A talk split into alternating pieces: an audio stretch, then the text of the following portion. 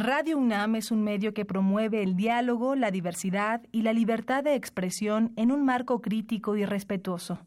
Los comentarios expresados a lo largo de su programación reflejan la opinión de quien los emite, mas no de la radiodifusora.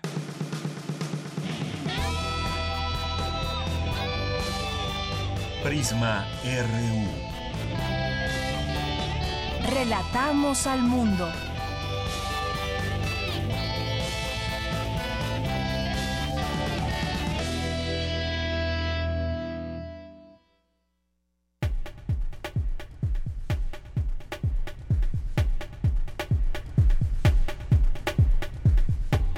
Buenas tardes, gracias por acompañarnos. Sean todos ustedes bienvenidos a este espacio de noticias universitarias de México y el mundo. Es un gusto, como siempre, estar ante estos micrófonos de Radio UNAM, toda una responsabilidad. Muchas gracias por su sintonía en el 96.1 de FM. Soy Deyanira Morán y a nombre de todo el equipo les mandamos muchos saludos y también lo invitamos a que se quede con nosotros porque hoy, en este miércoles 7 de febrero, tenemos varias cosas que compartir con todos ustedes. Vamos a platicar, ya está aquí en nuestro estudio, eh, platicaremos en unos momentos más con él, con José Adiac Montoya, autor del libro Lennon bajo el sol, que es pues una mirada también a la historia de Nicaragua a través o de la mano de The Beatles o los escarabajos, como los nombra aquí en su libro. Ya tendremos oportunidad de platicar con él en unos minutos más. También estaremos eh, platicando el día de hoy con Amanda de la Garza Mata, curadora del MOAC. Hoy nos trae un tema que es una invitación también de la exposición de Carlos Amorales que se inaugura el 10 de febrero en el MOAC. También más adelante en temas culturales, Tamara Quirós entrevista a Lorena Massa, directora del teatro, de Teatro UNAM. Y en nuestra segunda hora vamos a platicar con la maestra Rosa Elvira Vargas, académica de la Facultad de Derecho de la UNAM. Ella nos viene a invitar y platicar sobre el diplomado de arbitraje comercial internacional y otras medidas alternativas de solución a conflictos.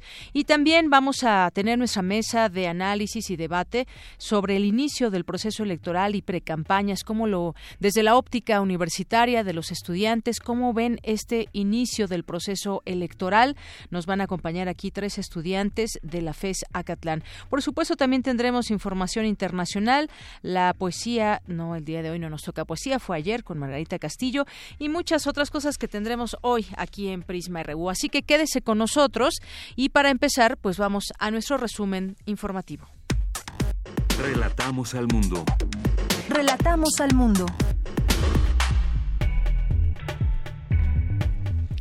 Hoy, miércoles 7 de febrero, en los temas universitarios, hay una universitaria que colabora en la investigación sobre la primera hormiga mutante del mundo. Mi compañera Virginia Sánchez nos ampliará la información más adelante. La UNAM presentó el prototipo de los intelentes que ayudará a, la inclusión de millón y medio de débiles visuales en México. Jorge Díaz nos tendrá la información realizan en la Facultad de Filosofía y Letras de la UNAM la plática Acoso y Hostigamiento, la importancia de la denuncia. Cindy Pérez Ramírez nos hablará al respecto en unos minutos. Por su parte, Cristina Godínez nos hablará sobre la presentación de la organización Impunidad Cero, sobre los resultados de la investigación Impunidad, sanciones administrativas y el socavón del Paso Express. En temas nacionales, tras la aparición de una narcomanta en Periférico Sur, el jefe de gobierno Miguel Ángel Mancera afirmó que el, en el único punto de la ciudad donde se tienen ubicados objetivos relacionados con el narcotráfico es Tláhuac. El ministro presidente de la Suprema Corte de Justicia, Luis María Aguilar, recibió esta mañana a padres de los 43 normalistas de Ayotzinapa desaparecidos. La coalición Juntos Haremos Historia interpondrá denuncias penales ante la FEPADE contra funcionarios de Puebla por presionar a transportistas para aportar la propaganda de la precandidata Marta Erika Alonso. José Antonio Mid, precandidato presidencial del PRI, nombró a Francisco Guerrero Aguirre como vicecoordinador de análisis y estrategia de su campaña. La Oficina de Registro Civil de Quintana Roo le niega a un matrimonio de mujeres el acta de nacimiento de su hijo, que ya cuenta con nueve meses de edad. Luego de los enfrentamientos que se registraron esta mañana en la ciudad de Reynosa, Tamaulipas, las autoridades reportaron un herido y el aseguramiento de nueve vehículos, de los cuales dos estaban quemados.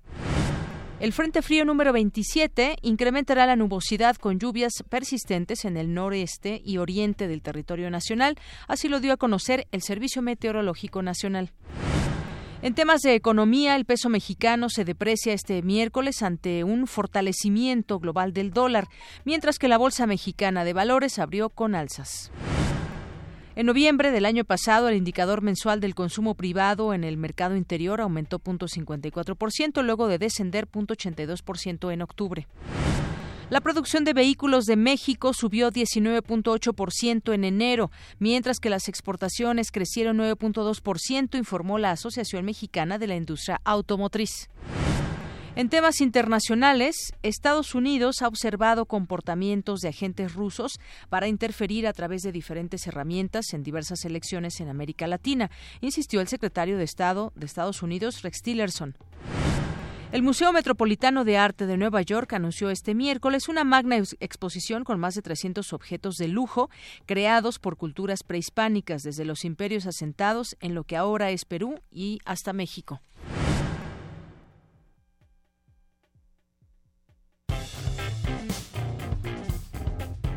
Campus RU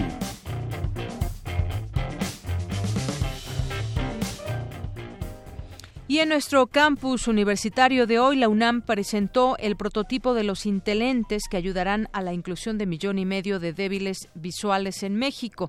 Daniel Martínez de la Facultad de Ingeniería, quien lidera este proyecto, indicó que los anteojos serán más económicos que otros dispositivos y estamos comunicándonos con nuestro compañero Jorge Díaz, que nos tiene esta información.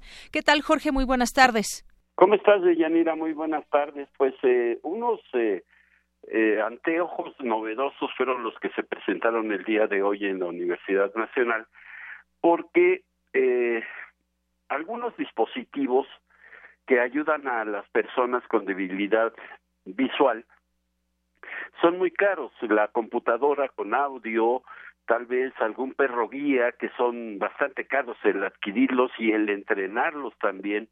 Pero la UNAM se pone a la vanguardia con estos intelentes eh, presentados por el ingeniero Daniel Martínez eh, Macedo de la Facultad de Ingeniería de la UNAM y con un prototipo que ayudará a los débiles eh, visuales. Déjame darte algunos datos. En octubre de 2017, eh, 253 millones de habitantes en esta situación en todo el mundo. 36 millones de personas en toda la Tierra sufren de ceguera y por último 217 millones de ellos con algún tipo de debilidad visual entre moderada y grave. Pero lo, lo más eh, preocupante de estos datos a nivel mundial de Yanira es que el 81% de ellos son personas mayores de 50 años. En México las cifras no están tan actualizadas lamentablemente del 2014.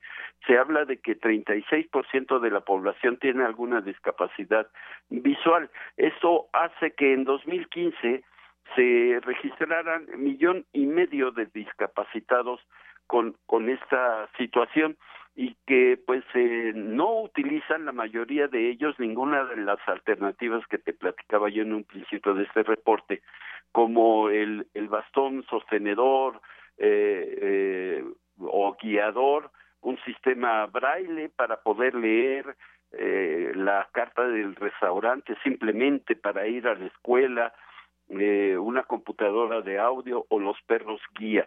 Vamos a escuchar por parte del ingeniero Martínez Macedo en qué consiste este prototipo. Te los describo rápidamente. Son unos anteojos de color negro con eh, un dispositivo del lado izquierdo en, uno de los brazos de los anteojos en donde ahorita te, también te voy a explicar cuáles son los modos de uso, porque puede reconocer rostros, puede reconocer entornos, puede reconocer personas que a diario eh, con, con, las que a diario convive un débil visual en el trabajo, en la escuela, en la casa. Vamos a escuchar en qué consiste en qué consisten estos intelentes así mm, eh, definidos por su por el líder de este proyecto, el ingeniero Daniel Martínez Macedo. Escuchemos.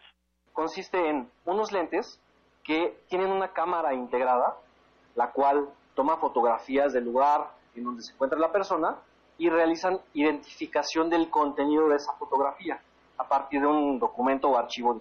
¿Qué escenarios particulares son los que pueden cubrirse con estos lentes en su primer prototipo? Son cinco escenarios.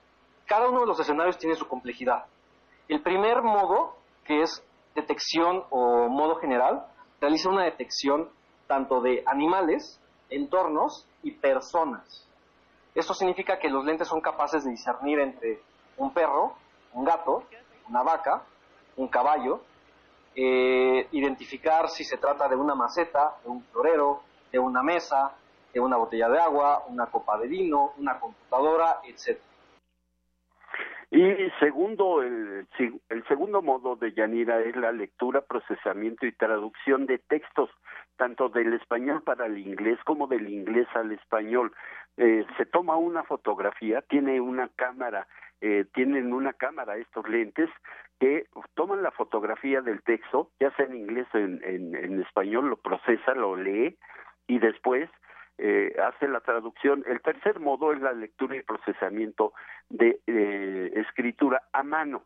La misma situación, pero no solamente con, con algún texto impreso, sino eh, algún texto a mano. El cuarto modo es rostros conocidos, lo que te decía, en el trabajo, en la casa, en la escuela. Y por último, identifica eh, lugares. Eh, tal vez sea un poco difícil en este caso el poder eh, identificar una zona amplia de la Ciudad de México o del entorno donde se encuentra la persona, pero sí algunos eh, te describe, por ejemplo, en la parte de enfrente hay un jardín, hay unas escaleras en donde, eh, pues para que ellos puedan tener eh, las precauciones eh, debidas. Y si te parece, también vamos a escuchar de, de parte del ingeniero, él le dio unas, vamos a, a, ponerlo de esta forma, le dio indicaciones a los lentes para que le detectaran un objeto, el cual tomó una fotografía y así fue como lo definió. Vamos a escuchar. Modo de detección de lugares. Modo de detección general. Una taza de café sobre una mesa. Precisión del 74,0%. Y así puso varios ejemplos de Yanira. Eh, algunos rostros, identificó a una mujer, en donde dijo la edad aproximadamente, eh, la edad aproximada de esta persona es de 20, entre 23 y 25 años, y efectivamente la mujer era muy joven, una compañera reportera, muy joven, y que la detectó, le dijo, tiene el cabello de tal forma, tiene la edad aproximada, tiene tal complexión, y se encuentra aproximadamente a dos metros de distancia de ti, esto es, de la persona que está utilizando los anteojos. Esto, por supuesto, para eh, los, eh, las personas que sufren de debilidad visual será un instrumento, una eh, una ayuda bastante buena, sobre todo por lo caro que resultan algunos dispositivos y que ya eh, en, siguientes etapas, en siguientes, eh, conforme vaya mejorando este proyecto, se irán también ya ofreciendo a toda la gente y, ¿por qué no?, hacerlo con algunos gobiernos tanto locales como el gobierno federal, para que toda la sociedad pueda tener acceso a este dispositivo. Parte de lo que fue esta amplia conferencia de prensa de Yanira, donde dieron a conocer los intelentes un proyecto orgullosamente de la UNAM. Ese es el reporte que yo tengo. Efectivamente. Muchas gracias, Jorge. Buenas tardes. Gracias a ti. Una con 19, nos vamos ahora con mi compañera Virginia Sánchez. Una exalumna de la UNAM colabora en una investigación sobre la primera hormiga mutante del mundo. Cuéntanos, Vicky, buenas tardes. Deyanira, auditorio de Cisne RU, muy buenas tardes. Pues estudiar seres tan pequeños como las hormigas, aunque son interesantes, a veces es muy complejo. Es por ello que para entender su conducta social se lleva a cabo una investigación donde se crearon los primeros formígidos mutantes del mundo y en la que colabora Leonora Olivo Cisneros, egresada de la carrera de medicina de la UNAM, doctorante del Instituto de Investigaciones Biomédicas e investigadora en el Laboratorio de Evolución Social y Conducta en la Universidad Rockefeller en Estados Unidos. Y es precisamente en este laboratorio donde Olivo Cisneros decidió estudiar a las hormigas como un modelo biológico de investigación con estructura social, donde generaron una hormiga mutante deficiente de la proteína orco, la cual es esencial para los receptores olfativos en los insectos. Y así, al, al, anular su función y ver la conducta atípica y antisocial que presentaron, se reconoció la importancia que tiene para las hormigas el olfato y para la comunicación entre ellas. La conducta social en general ha sido motivo de interés de muchos investigadores, como insectos tan pequeños se organizaban en una comunidad muy grande. Y estudiar la conducta social implica estudiar cómo se comunican eh, los insectos sociales, cómo se establece la estructura social. Y la hormiga tiene como sistema de comunicación el olfato. Entonces, como parte del estudio de la comunicación en la conducta social, pues estudiar el olfato es fundamental. El olfato, en la comunicación de las hormigas está basada en señales químicas llamadas feromonas. Y nada más para darte una idea de lo complejo que es el sistema olfativo de un insecto como la hormiga, la hormiga tiene 10 veces más receptores olfativos que la mosca. La mosca tiene menos de 50 receptores olfativos y bueno, algo muy interesante porque hemos visto cómo las hormiguitas se van siguiendo unas tras de otras. Bueno, es porque van dejando rastros de feromonas que van siguiendo las otras. Sin embargo, en las hormigas mutantes, al no percibirlas, no seguían a las demás. También se pudo observar que la estructura en su cerebro conocida como lóbulo antenal, donde se ubica el olfato, estaba totalmente atrofiada y reducida en tamaño. Eh, la modificación del genoma de las hormigas se hizo a través de la técnica de edición genética que se basa en las herramientas que usa el sistema inmune bacteriano, que son como unas tijeras moleculares que se adaptan para hacer la mutación genética en insectos sociales. Y bueno, cabe mencionar que debido a la importancia y trascendencia de esta investigación en el ámbito científico, también fue publicada como artículo principal en la revista científica internacional CED. Este es mi reporte de Yanira. Muy buenas tardes. Gracias, Vicky. Muy buenas tardes. Interesante este proyecto con esta exalumna de la UNAM y la primera hormiga mutante del mundo. Vamos ahora con mi compañera Dulce García. Analizan en la UNAM la importancia de los controles de acceso a la información y de las contraseñas. Cuéntanos de qué se trata, Dulce. Deyanira, muy buenas tardes a ti y al auditorio de Prisma RU. Puesto que la mayoría de las personas suelen usar computadoras, deberían tener como una práctica cotidiana el conocimiento de los tipos de controles de acceso que hay a esos dispositivos, donde entra, por ejemplo, el uso de las contraseñas, esa importantísima línea divisoria entre alguien que tiene acceso a un recurso y alguien que no lo tiene. Y es que, como diría Chris Pirillo, las contraseñas son como la ropa interior, no dejes que otros las vean, cámbialas con frecuencia y no las compartas con desconocidos. El maestro Cuauhtémoc Vélez Martínez, académico del Instituto de Ingeniería de la UNAM, explica por qué la importancia de esta frase. Las contraseñas deben ser 100% personales y no deben ser compartidas si es que no queremos vulnerar la información o aquello que queramos proteger, sean los sistemas, sea la información o todo aquello que queramos proteger mediante un mediante una contraseña. Al ofrecer la conferencia Controles de Acceso y Backups, la llave de tu identidad y tu información, Vélez Martínez señaló que un control de acceso es un mecanismo que permite determinar qué usuarios tienen acceso a determinado recurso de hardware y software. Recordemos, Deyanira, que los controles de acceso son importantes porque todas las personas estamos expuestas al robo de información. De ahí que con el paso del tiempo se hayan implementado controles de acceso más sofisticados que pueden llegar a identificar datos como el nombre del usuario, el medio que utilizó para acceder al recurso, la fecha, la hora, el número de intentos que realizó para acceder, entre otros datos. Pero algo muy importante que tienen esos controles de acceso es la autenticación. Se puede llevar a cabo a través de tres medios. El primero es por lo que el usuario sabe. Es lo que comúnmente conocemos como las contraseñas, números de identificación personal o pequeñas secuencias de caracteres que finalmente pues, siguen, siendo, siguen siendo contraseñas. Por lo que el usuario tiene es la tarjeta, las tarjetas de proximidad o las tarjetas inteligentes o las tarjetas que tienen el código de, el código de barras, etcétera. Y por lo que es que hoy por hoy es la tendencia, es la gran tendencia el uso de los llamados sistemas biométricos, que no es otra cosa más que el uso de una parte del cuerpo para poder identificar y dar fe que el usuario es quien dice ser. De Yanira es importante mencionar que ya no basta con robarse una contraseña, pues por ejemplo los sistemas biométricos pueden ser muy quisquillosos para identificar a una persona. Escuchemos al maestro Vélez Martínez. Aquí tenemos dos elementos que le llamamos identificaciones biológicas o por comportamiento. Tenemos los, los controles biométricos de eh, iris y retina, tenemos el control de huella dactilar, tenemos el control de geometría de la mano, que identifica, por ejemplo, el tamaño de los dedos, el grosor, los ángulos de, separación entre los dedos, etcétera. Tenemos, por ejemplo, algo que le llaman la velocidad de teclado también, que aseguran de que una persona puede escribir una palabra o un conjunto de palabras a determinada velocidad y eso lo puede identificar como único. Es una sola velocidad, la forma en cómo está presionando el teclado, etcétera. Que es por comportamiento. Hay otro que la forma en cómo camina la persona también, ese se puede identificar o autenticar a la persona así. Es el reporte de Yanira. Muy buenas tardes. Gracias, Dulce. Buenas tardes. Porque tu opinión es importante, síguenos en nuestras redes sociales, en Facebook como Prisma RU y en Twitter como arroba PrismaRU.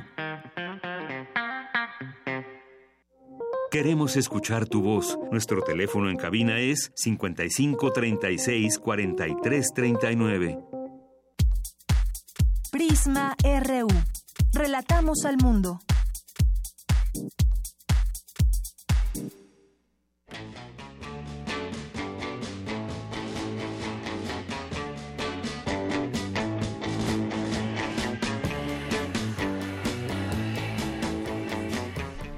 Bien, pues así empezamos, empezaremos esta entrevista. Ya está con nosotros, les había adelantado al inicio del programa, el autor del libro Lennon bajo el sol. Él es José Adiac Montoya. ¿Qué tal? ¿Cómo estás, José? Muy bien, feliz de estar por acá. Contento. Nacido en Managua en 1987, autor de varios libros, y entre ellos este más recientemente, Lennon bajo el sol, y que pues narra una historia reciente de, Nicaragua de la mano de los escarabajos, los Beatles y haciendo énfasis en la figura en la figura de John Lennon. Pues platícanos de dónde sale esta historia, estas ganas de cruzar también eh, hechos históricos. Claro, bueno, desde la infancia siempre he tenido yo una, una fijación, una obsesión por, por los Beatles, ¿no? Eh, como mucha gente en este Como muchísima gente, somos pertenecemos a un club nada exclusivo, ¿eh? Entonces, desde la infancia yo he tenido esa... Em, esa obsesión por la música de ellos, por su historia, por todo lo que ellos lograron como banda, ¿no? Y más, más adelante, en la adolescencia, obviamente me interesa el proceso revolucionario de mi país, la historia de mi país, ¿no? Entender un poco qué significa esa palabra revolución que uno, que las personas de mi generación y las futuras personas este, nacidas después de mi generación venimos escuchando desde la cuna. Y dentro de eso eh, existe en mi vida una fuerza sin freno que se llama la literatura, ¿no? Y entonces, al tener estas dos especies de obsesiones que no tienen nada que ver la una con la otra, eh, pienso en una forma de unirlas y la única forma que se me ocurre para unirlas es a través de la literatura misma, que es un terreno completamente libre en el que caben todos los mundos, en el que todas las posibilidades son eh, factibles. Entonces se me ocurre esta idea algo alocada, ¿no? De aunar dos historias en una misma y, crear este universo, esta especie, esta suerte de, universo paralelo en la cual los Beatles, y liderados por John Lennon, nacen en Managua, no tienen nada que ver con Inglaterra ni con Liverpool. Así narras a un John Lennon nicaragüense, pero nicaragüense. Exactamente, y entonces ellos desarrollan su, eh, su periodo de creación artística con este grupo que se llama Los Escarabajos, que es un paralelo de los Beatles, y como jóvenes de la época, obviamente eh, rebeldes, eh, que se plantan ante el sistema, más allá de plantarse ante el sistema establecido por las familias o la sociedad misma, en este caso se plantan ante el sistema que se plantó la juventud de esa época en Nicaragua, que es ante un sistema opresor, dictatorial, que gobernó al país durante 43 años a sangre y plomo, y estoy hablando obviamente de la, de la dictadura somocista. Entonces es la historia un poco de poner en contrapunto a este personaje que John Lennon, a este personaje idealista, pacifista, a este personaje que siempre buscó eh, el fin de los conflictos bélicos, la paz, la paz eh, cómo hubiese reaccionado ante la dictadura de su país, en este caso Nicaragua. Entonces poner en contrapunto un poco la figura del dictador con la figura de este John Lennon, que es un vocero mundial de lo que ocurre en el país de los atropellos de la dictadura. Entonces un poco hacer la enemistad entre el dictador y entre el esta suerte de libertador, esa suerte de predicador de la paz que, es John Lennon también en esta novela. Así es, una mezcla de realidad y ficción y justamente pues muy en las primeras páginas se habla del general Somoza, un tanto su personalidad, ese perfil de quién fue Somoza, después su hijo y cómo él, un, habías tocado un punto muy importante que tiene que ver con la juventud. ¿Qué pasaba en esos años, por ejemplo, en Nicaragua? ¿Qué papel tenía la juventud? ¿Qué escuchaban de música? ¿Cómo, cómo reivindicaban también ese espíritu de juventud? en momentos tan difíciles. Eso es una mirada que también nos, nos das en este libro. Claro, eh, como en todo el mundo, ¿no? Eh, y en todo, como en todo el mundo en esa época, fue una época en la cual la juventud se rebeló ante todo lo establecido, se escuchaba obviamente como en todo el mundo la música de los Beatles, que fue un, pues, un, fenómeno mundial, el mundo se contaminó completamente por ellos y todo lo que ellos crearon, pero a la vez fue una juventud que le tocó la difícil tarea de no solo rebelarse, como te decía antes, ante los padres, sino rebelarse ante este sistema. Fue una juventud que le tocó en gran parte dar la vida, entregar la vida por lo que ellos consideraban un ideal mayor, que era la liberación del país eh, de las garras de la, de la dictadura. Entonces, si bien fue una época que todos recuerdan con mucha felicidad, eh, de mucha liberación, de mucho amor, drogas eh, y de mucha libertad, irónicamente a la vez es una eh, es una fue una juventud y una generación que vivió oprimida y en pos de buscar esa libertad la tuvo que buscar por la fuerza, por las armas, por la sangre, por vías que esperemos no vuelvan a tener que, que, darse esas circunstancias ni en mi país ni en ningún otro, ¿no? Claro, tú eres muy joven y bueno, pues eh, reconstruyes parte de esta de esta historia. Ya hablábamos un poco lo que se lo que se vivía allá en Nicaragua y todo, pues está cómo fue, cómo ha ido cambiando y si lo traspasamos ahora también a la, al, al presente. Yo te preguntaba antes del inicio de esta de esta conversación qué pasa con Ortega, por ejemplo, cómo ves que ¿Qué antecedente deja toda esta historia somocista para pues entender actualmente Nicaragua y lo que tienen ahora como político? Claro, eh, bueno, la, la, revolución como tal, la revolución como tal, nosotros y la generación eh, a la que pertenezco eh, todavía la, la, considera una época romántica, un hecho apoteósico y épico que fue construido para nosotros, ¿no? para la generación que venía, para la Nicaragua del futuro, que es la Nicaragua de hoy. entonces nosotros vemos esa época y reconocemos el sacrificio de todas esas personas, agradecemos el sacrificio de todas esas personas porque lo consideramos todavía una, una gran epopeya romántica, ¿no? Eh, sin embargo, eh, muchísimas personas de mi generación consideramos que si bien fue una revolución que triunfó y que estaba cargada de futuro y de muchos sueños, eh, en la práctica fue fallida, ¿no? En la práctica se desvió, se corrompió, en la práctica con lo que pasa lamentablemente con los seres humanos cuando tienen cuotas de poder, pues buscan cómo tener réditos personales, materiales, eh, sus dirigentes, eh, las dirigentes de la revolución misma, eh, se corrompieron de muchísimas formas para buscar su beneficio personal y por lo tanto ese gran, ese gran, esa carga emocional que para nosotros es la revolución, a la vez es un trauma muy muy difícil y muy duro para nosotros como generación futura, que somos ahora generación presente, y para la generación que la hizo, ¿no? Generación que dio familiares, que entregó hijos, que entregó hermanos, que entregó un sinnúmero. Todos allá en Nicaragua tenemos un familiar muerto durante la guerra o durante el proceso insurreccional ante, contra Somoza, y en la actualidad lo que existe es una parodia de lo que eran los ideales revolucionarios, una parodia del sandinismo que se rige eh, aparentemente bajo eslóganes socialistas, pero que en realidad promulga una política neoliberal. Em, el presidente Ortega eh, está en el poder bajo truculentas eh, maniobras para manipular la constitución. O sea, era el presidente cuando yo nací, es el presidente ahorita mientras estamos hablando. Em, y bueno, se mantiene en el poder bajo el secuestro total de todas las instituciones estatales, bajo los poderes del Estado, bajo el control absoluto del ejército, de la Policía Nacional, eh, del Consejo Supremo Electoral. Entonces, eh, todas esas cosas de las que estamos hablando eran cosas que ellos mismos combatieron de la dictadura sumocista. Si bien no aparecen muertos en las calles y no hay plomo ni nada, hay otras formas violentas de violentar, este, de violentar a la sociedad a través del ejercicio del poder.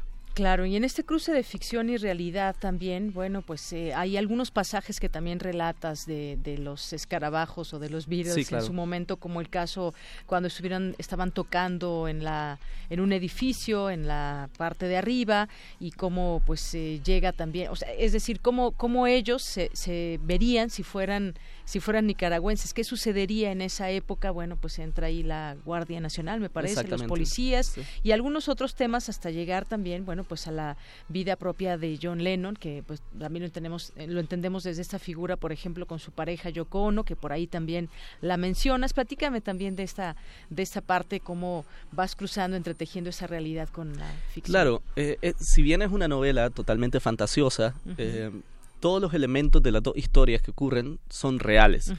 Eh, lo único que cambia es el momento, es el espacio, perdón, es el espacio, es el terreno espacial en el que se desarrollan.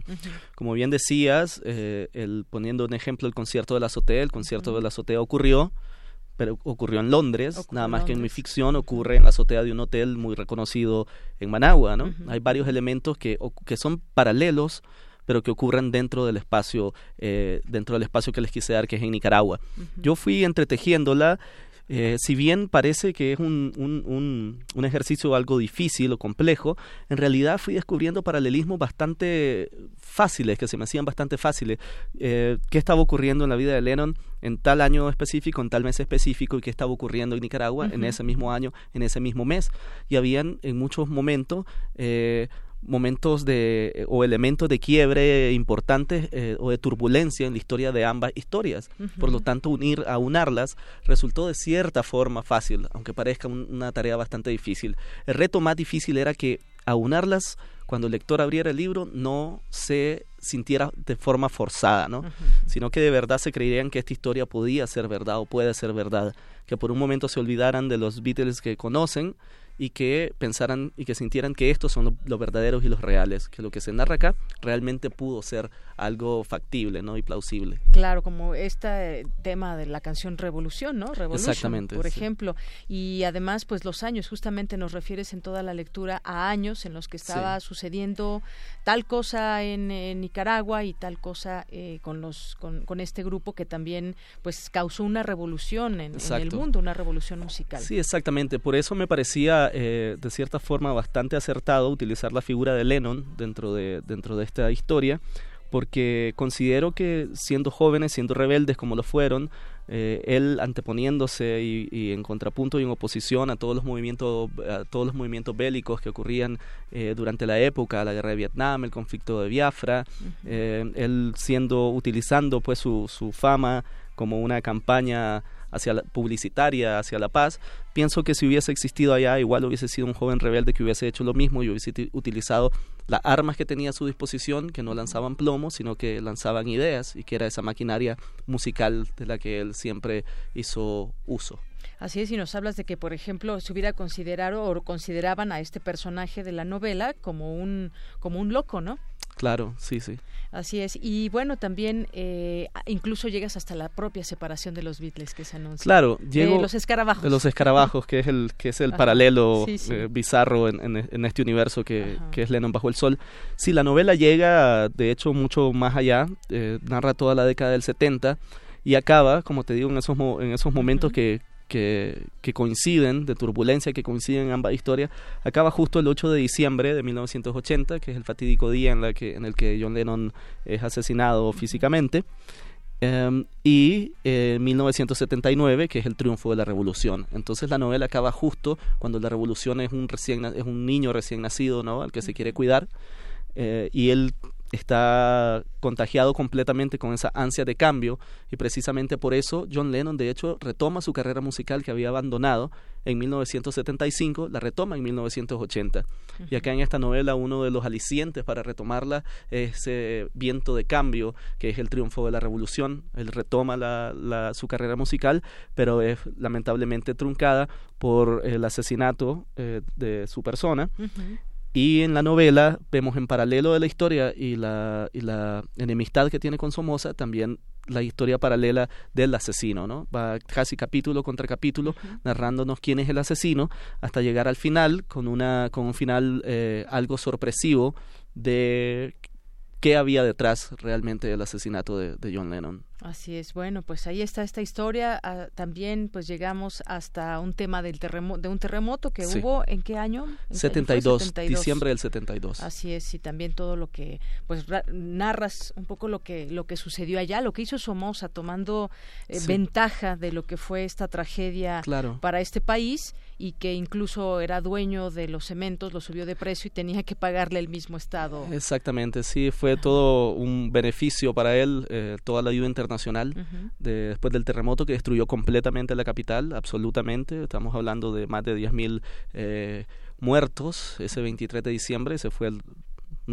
ese fue el regalo navideño de la naturaleza para ese, para ese año y luego con toda la reconstrucción de la ciudad, todo el levantamiento de vuelta de la ciudad, pues Somoza, que era dueño de la cementera nacional, de la maderera, de diferentes empresas, pues simplemente como dueño de ellas levantó los precios de los materiales y como a, título personal y como presidente a título eh, gubernamental simplemente hizo que el gobierno le comprara todos los materiales a sus empresas con el dinero del Estado que pasó a ser, o sea, una suerte de lavado de dinero que pasó a ser eh, dinero de sus arcas personales, ¿no? Muy bien. Bueno, pues esta es la historia que nos narras José Adiac Montoya, Lennon bajo el sol, este Lennon nicaragüense, músico activista, cómo vas cruzando esa ficción con la realidad, un libro pues eh, bastante interesante y que nos da pie a conocer también lo que pasaba en esos años justamente allá en Managua, en Nicaragua. Muy bien, pues yo te agradezco mucho, gracias por venir aquí a Radio UNAM y le recomendamos este libro a nuestros radioescuchas, Lennon Bajo el Sol, de José Adiac Montoya. Muchísimas gracias, un placer estar acá. Gracias, muy buenas tardes. Continuamos.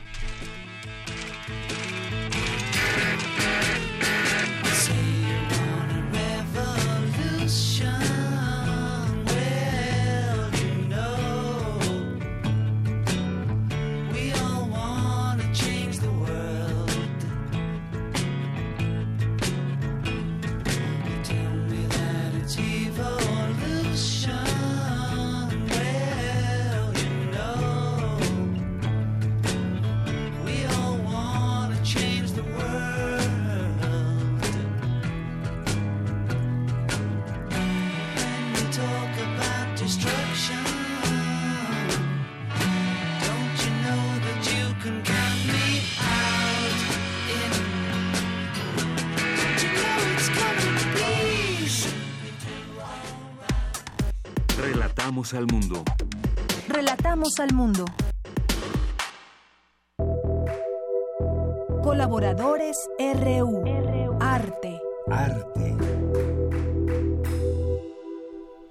Bien, continuamos ahora con esta colaboración de arte con Amanda de la Garza Mata para este espacio de Prisma RU de Radio UNAM. Ella es curadora del Museo Universitario de Arte Contemporáneo y hoy nos va a invitar a platicar de una exposición que justamente se inaugura en el MUAC en próximos días. ¿Qué tal, Amanda? Muy buenas tardes. Hola, ¿qué tal? Buenas tardes también a todo el auditorio. Pues platícanos acerca de esta de esta exposición. Bueno, eh, eh, estamos de manteles largos, como se dice, porque este próximo sábado a las 12 horas abrimos eh, una exposición que es para nosotros muy importante. Eh, es la revisión de carrera de un artista eh, mexicano, Carlos Amorales, y es una exposición muy peculiar por varias razones. Eh, es una, eh, como les decía, una exposición que revisa eh, 22 años de trayectoria artística y eh, la exposición se llama Axiomas para la Acción. ¿Y por qué se llama de esta manera?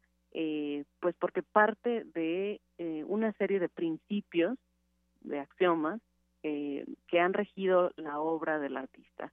Este texto, Axiomas para la Acción, lo escribió el propio artista para entender un poco cómo ha sido su trabajo y cómo se ha ido articulando su, digamos, su obra artística a lo largo de estas dos décadas. Y en diálogo con el curador de la exposición, Cuauhtémoc Medina, que es también curador en jefe del, del museo, eh, plantearon que no querían hacer una revisión de su trayectoria convencional. Digamos, una de las tipologías de las exposiciones son precisamente las exposiciones de carácter retrospectivo, que muchas veces se centran en eh, aspectos temáticos o cronológicos de la trayectoria de un artista. En este caso, eh, en este diálogo que tuvieron entre el curador y el artista, decidieron plantear que eh, las obras, las instalaciones que estuvieran exhibidas, más bien apuntaran a explorar este esquema de axiomas, es decir, de principios que se han ido desarrollando a lo largo eh, de pues de, de, su carrera artística. Y no tanto a partir tampoco de la noción de eh, medios es decir técnicas sino más bien de intereses de orden conceptual pero que claro tienen elementos eh, específicos. También Carlos ha sido un artista muy polifacético en el sentido de que ha trabajado con videoinstalación ha trabajado también con gráfica digital, fue uno de los primeros artistas en México que trabajó y exploró, digamos, estos nuevos lenguajes eh, y veremos elementos muy importantes del el diseño gráfico eh, interpretados, digamos, en, en varias de las obras que plantea Carlos, pero también referencias a la vanguardia rusa, a, eh, digamos, otro, incluso cuadros medievales, eh, y toda una serie de eh, desarrollos que son muy muy importantes eh, digamos también para el arte en México. Carlos Amorales ha sido un artista referencial para toda una generación que es la generación de los años 90 que son un, digamos un grupo de artistas que pues ahora tienen carreras sumamente consolidadas y, y pues justamente creíamos que era un momento importante para hacer esta revisión. Y pues otra de las eh, de las piezas que tendremos dentro de la exposición, que además eh, pues es una primicia, digamos, pues es precisamente la, la pieza que hizo Carlos eh, en el pabellón de México en la Bienal de Arte de Venecia. Que Muy se bien. llama la, la vida en los pliegues. Entonces, bueno, y tendremos a lo largo de varios meses que estará la exposición, eh, muchísimas actividades paralelas, una conferencia performática de Carlos y otra serie de actividades. Entonces, pues, nos gustaría que el público eh, nos acompañara este, este próximo fin de semana para visitar la exposición.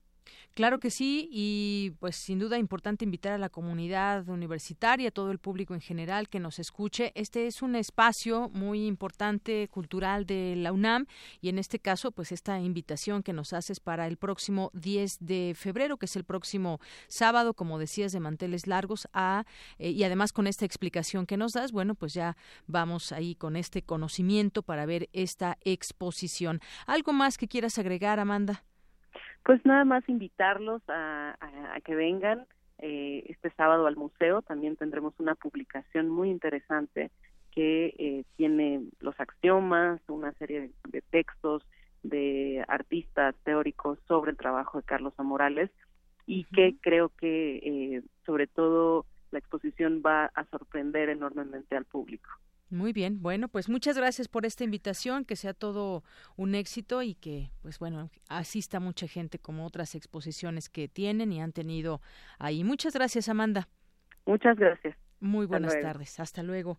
Amanda de la Garza Mata, curadora del Museo Universitario de Arte Contemporáneo, en esta ocasión nos hace esta invitación a la exposición de Carlos Amorales que se inaugura el próximo 10 de febrero. Muchas gracias.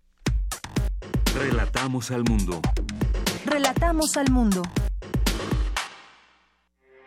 Porque tu opinión es importante, síguenos en nuestras redes sociales, en Facebook como Prisma RU y en Twitter como arroba PrismaRU.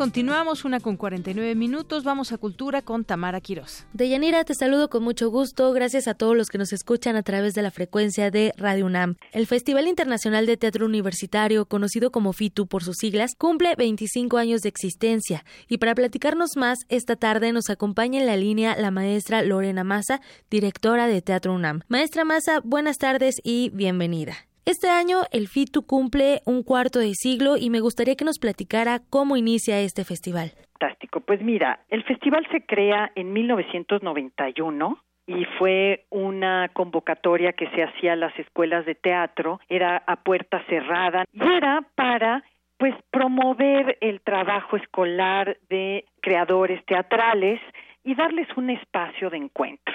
Fue tal el éxito que ha ido creciendo año con año.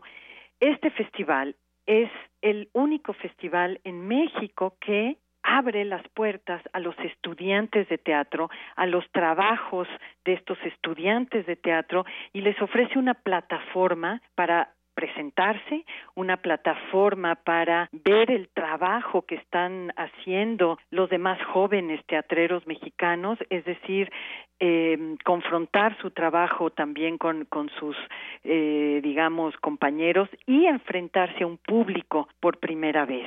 Entonces, este festival cumple muchísimos objetivos.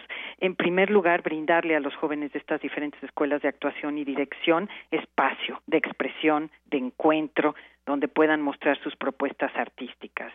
Son voces pues muy jóvenes, llenas de talento, de energía, que están proponiendo lenguajes nuevos, rompiendo con muchas inercias, entonces resulta una plataforma muy interesante. Por otro lado, es un, un lugar de intercambio, de reflexión acerca de la tarea teatral.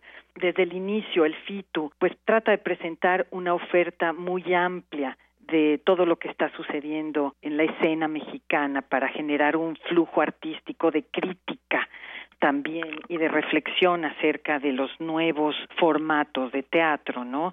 Y por otro lado es una competencia también tenemos cinco categorías diferentes que van desde los bachilleratos y universidades que no se dedican al teatro pero que están haciendo teatro y siempre es muy interesante darles cabida a estos, eh, digamos, esfuerzos no profesionales. Y después están las categorías de las escuelas profesionales de teatro. Hay, tres etapas. En la primera etapa se lanza una convocatoria, se invita a todas las escuelas eh, someten sus trabajos a consideración de un jurado. El jurado elige 20 obras finalistas en esta segunda etapa y en la tercera se presentan las obras finalistas para competir y para, digamos, ser seleccionadas como mejor obra, mejor dirección, mejor actor y el premio es además de un eh, premio en efectivo, una pequeña temporada en alguno de los recintos de Teatro UNAM. Te puedo decir que en estos 25 años hemos crecido de tener en un inicio un promedio de 54 grupos participantes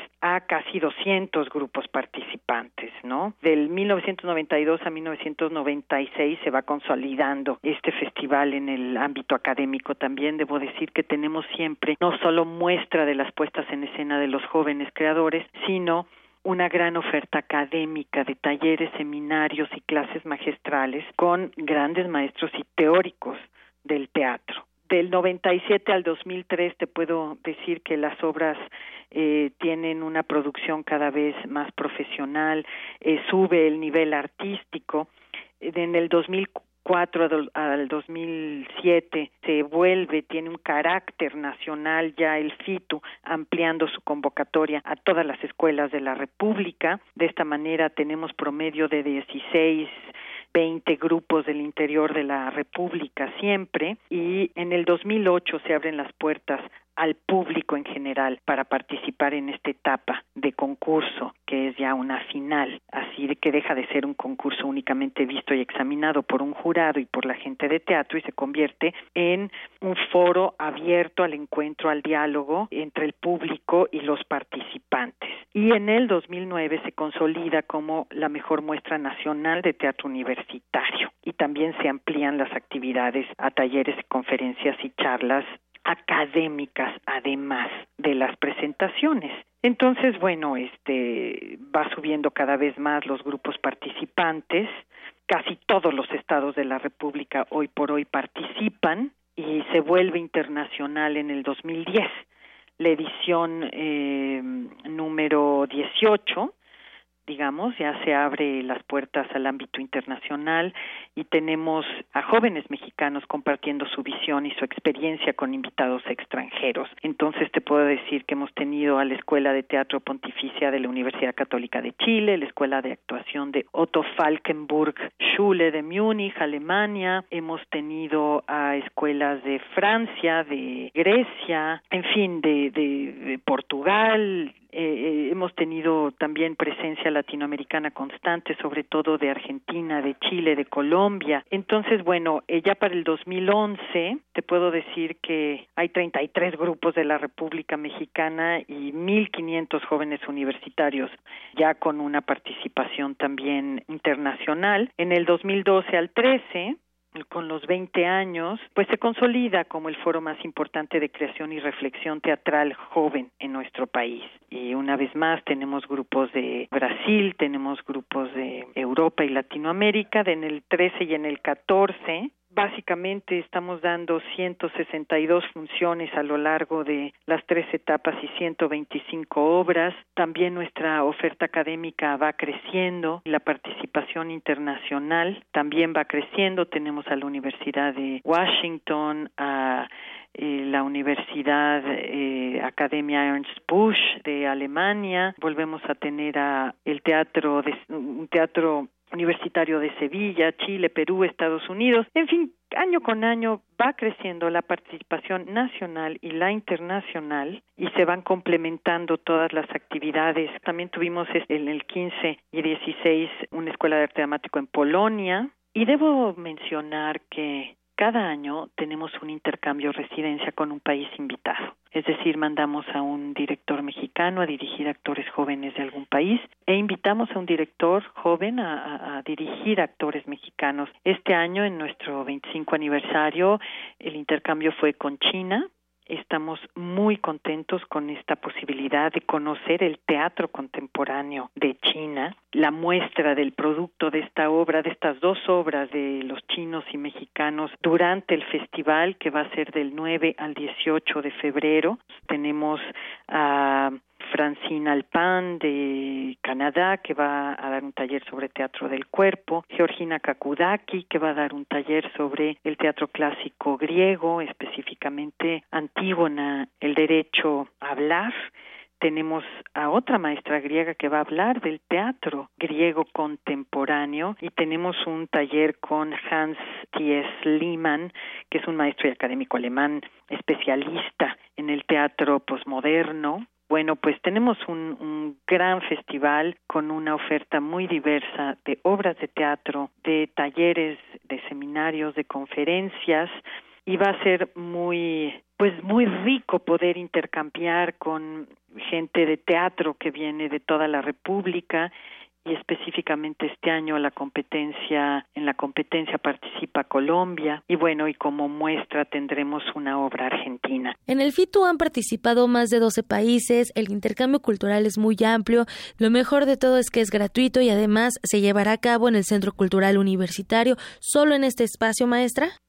Sí, todo es aquí, salvo las eh, algunos de los talleres se van a llevar a cabo en la Facultad de Filosofía y Letras en el Colegio de Teatro. Los invitamos a consultar la programación específica en nuestra página web www.teatro.unam.mx. Ahí encontrarán la programación, los recintos, los horarios de toda, todas las obras y todos los talleres y conferencias que se van a impartir en este gran final.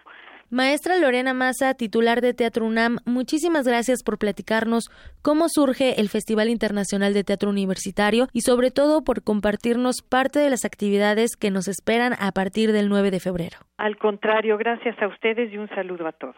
Deyanira, los invitamos a que sean parte de este gran festejo, 25 años del FITU, a partir de este viernes. Por hoy me despido, les deseo muy buena tarde. Muchas gracias. Y antes de irnos a nuestro corte, queremos invitarlos al Festival Internacional de Piano 2018, porque este festival llega a su cuarta y última semana de actividades. El encargado del recital internacional será el joven pianista ruso Daniel Karitonov, eh, quien además ofrecerá una clase magistral a alumnos del Conservatorio Nacional de Música de Limba, la Escuela Nacional Vida y Movimiento del Centro Cultural Olin Yolistli, la Escuela Superior de Música y la Facultad de Música de de la UNAM y también será solista de la Orquesta Filarmónica de la UNAM o FUNAM el fin de semana 10 y 11 de febrero. Con esto nos vamos al corte, quédese con nosotros para arrancar juntos la segunda hora de Prisma RU. Hoy en la UNAM, ¿qué hacer y a dónde ir? Asiste a la presentación del libro El largo camino del Taquiuncuy, en el que Adriana Rodríguez Caguana reúne una investigación sobre los movimientos sociales y el pensamiento crítico desde la perspectiva de los derechos lingüísticos de las personas y pueblos indígenas de Ecuador. La cita es hoy a las 16 horas en la sala de usos múltiples del Instituto de Investigaciones Filológicas. Para mayores informes, comunícate a 5622-7488. Como parte del ciclo Cineastas Mexicanos Contemporáneos, hoy se proyectará el largometraje El maíz en tiempos de guerra, de Alberto Cortés, en la sala Julio Bracho del Centro Cultural Universitario a las 4.30 de la tarde y que contará con la presencia del realizador a las 6.30. La entrada cuesta 40 pesos. Continúa el Festival Internacional de Piano 2018 y esta tarde se presenta el pianista ruso Daniel Karitonov en la sala Nezahualcóyotl del Centro Cultural Universitario para interpretar obras de Mozart, Beethoven, Rachmaninoff y Tchaikovsky. La cita es a las 20:30 horas y la entrada cuesta 150 pesos con los descuentos habituales. Aún puedes visitar la exposición Fábulas sin moraleja, el desbordamiento de la corrupción en México. Estará disponible hasta el 11 de febrero en la Casa del Lago Juan José Arreola, de miércoles a domingo, de 11 de la mañana a 5.30 de la tarde. La entrada es libre. Prisma RU. Relatamos al mundo.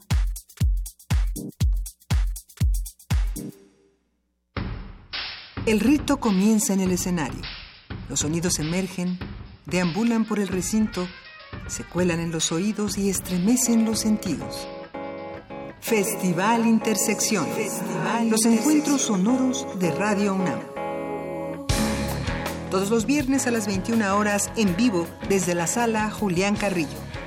Escúchalos a través del 96.1 de FM, www.radiounam.unam.mx o ven a Adolfo Prieto 133 Colonia del Valle, cerca del Metrobús Amores.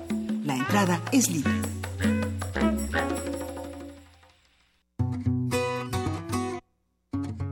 Para tener el México que queremos hay que decidir. Para poder decidir tenemos que participar. Y para participar hay que recoger nuestra credencial para votar.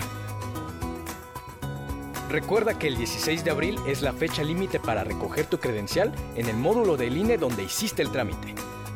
Porque mi país me importa, yo ya estoy listo para votar en las próximas elecciones. Instituto Nacional Electoral, INE. En 2018 decidiremos lo que es mejor para México. Ahora tendremos más opciones que antes. Además de partidos políticos, habrá candidaturas independientes. La ciudadanía puede ahora respaldar esta nueva opción. Si decides dar tu apoyo, escanearán tu credencial para votar y solicitarán tu firma en la app oficial del INE. Esto no compromete tu voto, solo ayuda a las y los aspirantes a ser una opción más en las próximas elecciones. Recuerda, el INE protege tus datos personales. El primero de julio tú decidirás por quién votar. Instituto Nacional Electoral, INE.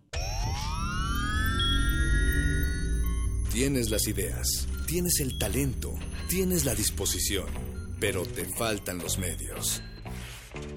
¿Has tocado las puertas suficientes? ¿Has buscado las puertas suficientes? Siempre habrá alguien dispuesto a premiar tu iniciativa y trabajo duro. ¿Buscas una beca? ¿Un premio nacional o internacional?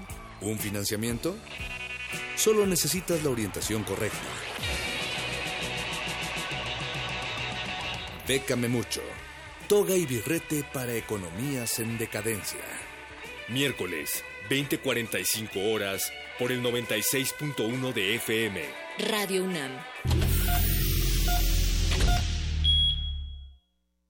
En estos difíciles momentos que nos ha tocado vivir a causa de los desastres naturales, somos muchos los mexicanos que hemos apoyado sin dudar. Corre la voz, porque el apoyo debe continuar. Corre la voz, porque no debemos detenernos. Somos muchos los que estamos sumados para levantar México. Es hora de correr la voz para que sigamos aportando todos. El PRI escuchó el mensaje, ha entregado 258 millones de pesos y va a informar puntualmente en qué se está invirtiendo ese dinero. Primero, lo primero. Primero es México. PRI primeros meses de gobierno. He recorrido pueblo por pueblo y casa por casa. Los primeros meses de gobierno Es momento que los políticos guarden silencio. Y hablen los ciudadanos. Nuestras propuestas nacen al escucharte a ti. Con Nueva Alianza es de ciudadano a ciudadano. Publicidad dirigida a los militantes, simpatizantes e integrantes del Consejo Político Nacional del Partido Nueva Alianza. Ballets de todos los tiempos. Música medieval, barroca, moderna. Los sonidos que hacen mover al cuerpo en un solo programa. Diáspora de la danza. Lunes a viernes a las 6.40 de la mañana y su retransmisión a las 3 de la tarde. Por el 96.1 de FM. Radio UNAM.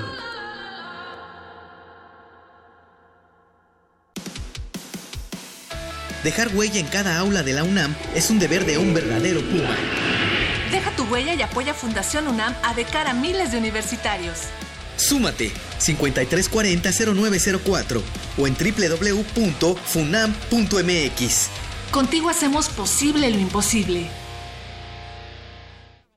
Queremos escuchar tu voz. Nuestro teléfono en cabina es 5536 4339. Relatamos al mundo.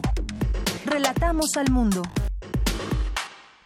Continuamos dos de la tarde con cinco minutos. Sean todos ustedes bienvenidos, las personas que acaban de encender su radio, bienvenidos a la frecuencia 96.1 de FM de Radio UNAM y también nos, nos sintonizan por www.radio.unam.mx. Es hora de mandar saludos a quienes se hacen presentes a través de nuestras redes sociales, como Gustavo Urrutia, a El Zarco Iquetecuani, muchas gracias. También a Loelia, a Alejandro Cardiel Sánchez también, muchas gracias. Hola Cabriola. Y nos dice Alejandro Cardiel, me gustó la entrevista porque hablaron mucho de la historia de Nicaragua. Voy a retomar eso y poquito de los Beatles seguiré escuchando, escuchándolos. Gracias. Francisco Javier María Flores dice, siempre la UNAM la vanguardia será una buena ayuda a los débiles visuales. En esos proyectos se tiene que invertir por parte del gobierno y no en campañas que no valen la pena. Saludos. Muchas gracias, Francisco.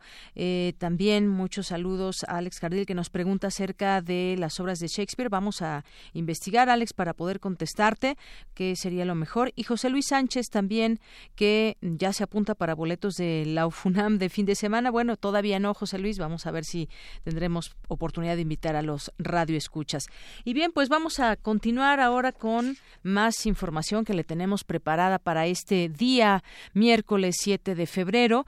Vamos a irnos hasta la Facultad de Filosofía, porque ahí realizan eh, una plática a y hostigamiento, la importancia de la denuncia, un tema que se platica mucho, del cual se habla en muchos eh, momentos desde distintas ópticas, pero ¿cuál es la importancia de todo esto? ¿Qué tanta importancia tiene la denuncia? Vamos con mi compañera Cindy Pérez Ramírez. ¿Qué tal, Deyanira? Muy buenas tardes a ti y al auditorio de Prisma RU. En agosto de 2016, la universidad emitió el protocolo para la atención de casos de violencia de género para atender las quejas en esta materia apegado a estándares internacionales. El fin de difundir esta herramienta, así como de prevenir prácticas de violencia, se llevó a cabo en la Facultad de Filosofía y Letras de la UNAM la plática Acoso y hostigamiento, la importancia de la denuncia. En ella, la abogada de la Unidad para la Atención de Violencia de Género de esa entidad universitaria, Socorro Damián, explicó que cuentan con dos orientadoras, quienes hacen el primer contacto con las personas que necesiten ayuda. Se está trabajando desde la contención,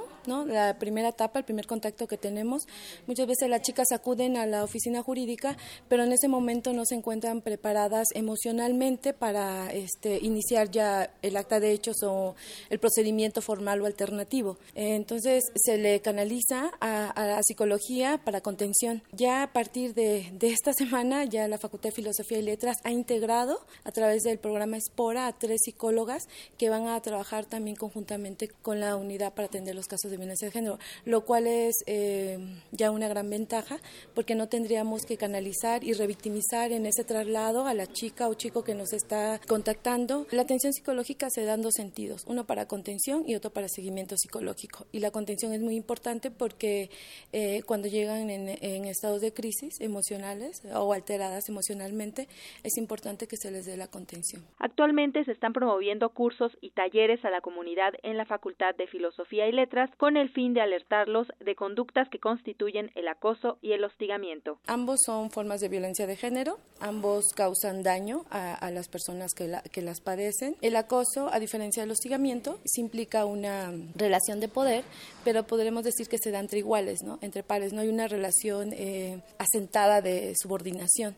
Y en el hostigamiento sí, por ejemplo, se da de profesora a alumna. ¿Qué conductas específicamente podría ejemplificar? Llamadas telefónicas a altas horas de la noche de los profesores, eh, profesores que a sus alumnas tesistas las invitan a, a revisar la tesis fuera de la universidad, eh, acechamiento, persecución de miradas lascivas o tocamientos indeseados, pornografía enviada a redes mediante redes sociales, básicamente todas las conductas de connotación sexual, hablarles que son conductas sancionables, que tanto por vía penal, administrativa y laboral y que no tengan miedo. La abogada de la Unidad para la Atención de Violencia de Género de la Facultad de Filosofía y Letras hizo un exhorto a la comunidad universitaria para acercarse en caso de ser víctima de violencia de género. Hasta aquí mi reporte. Muy buenas tardes.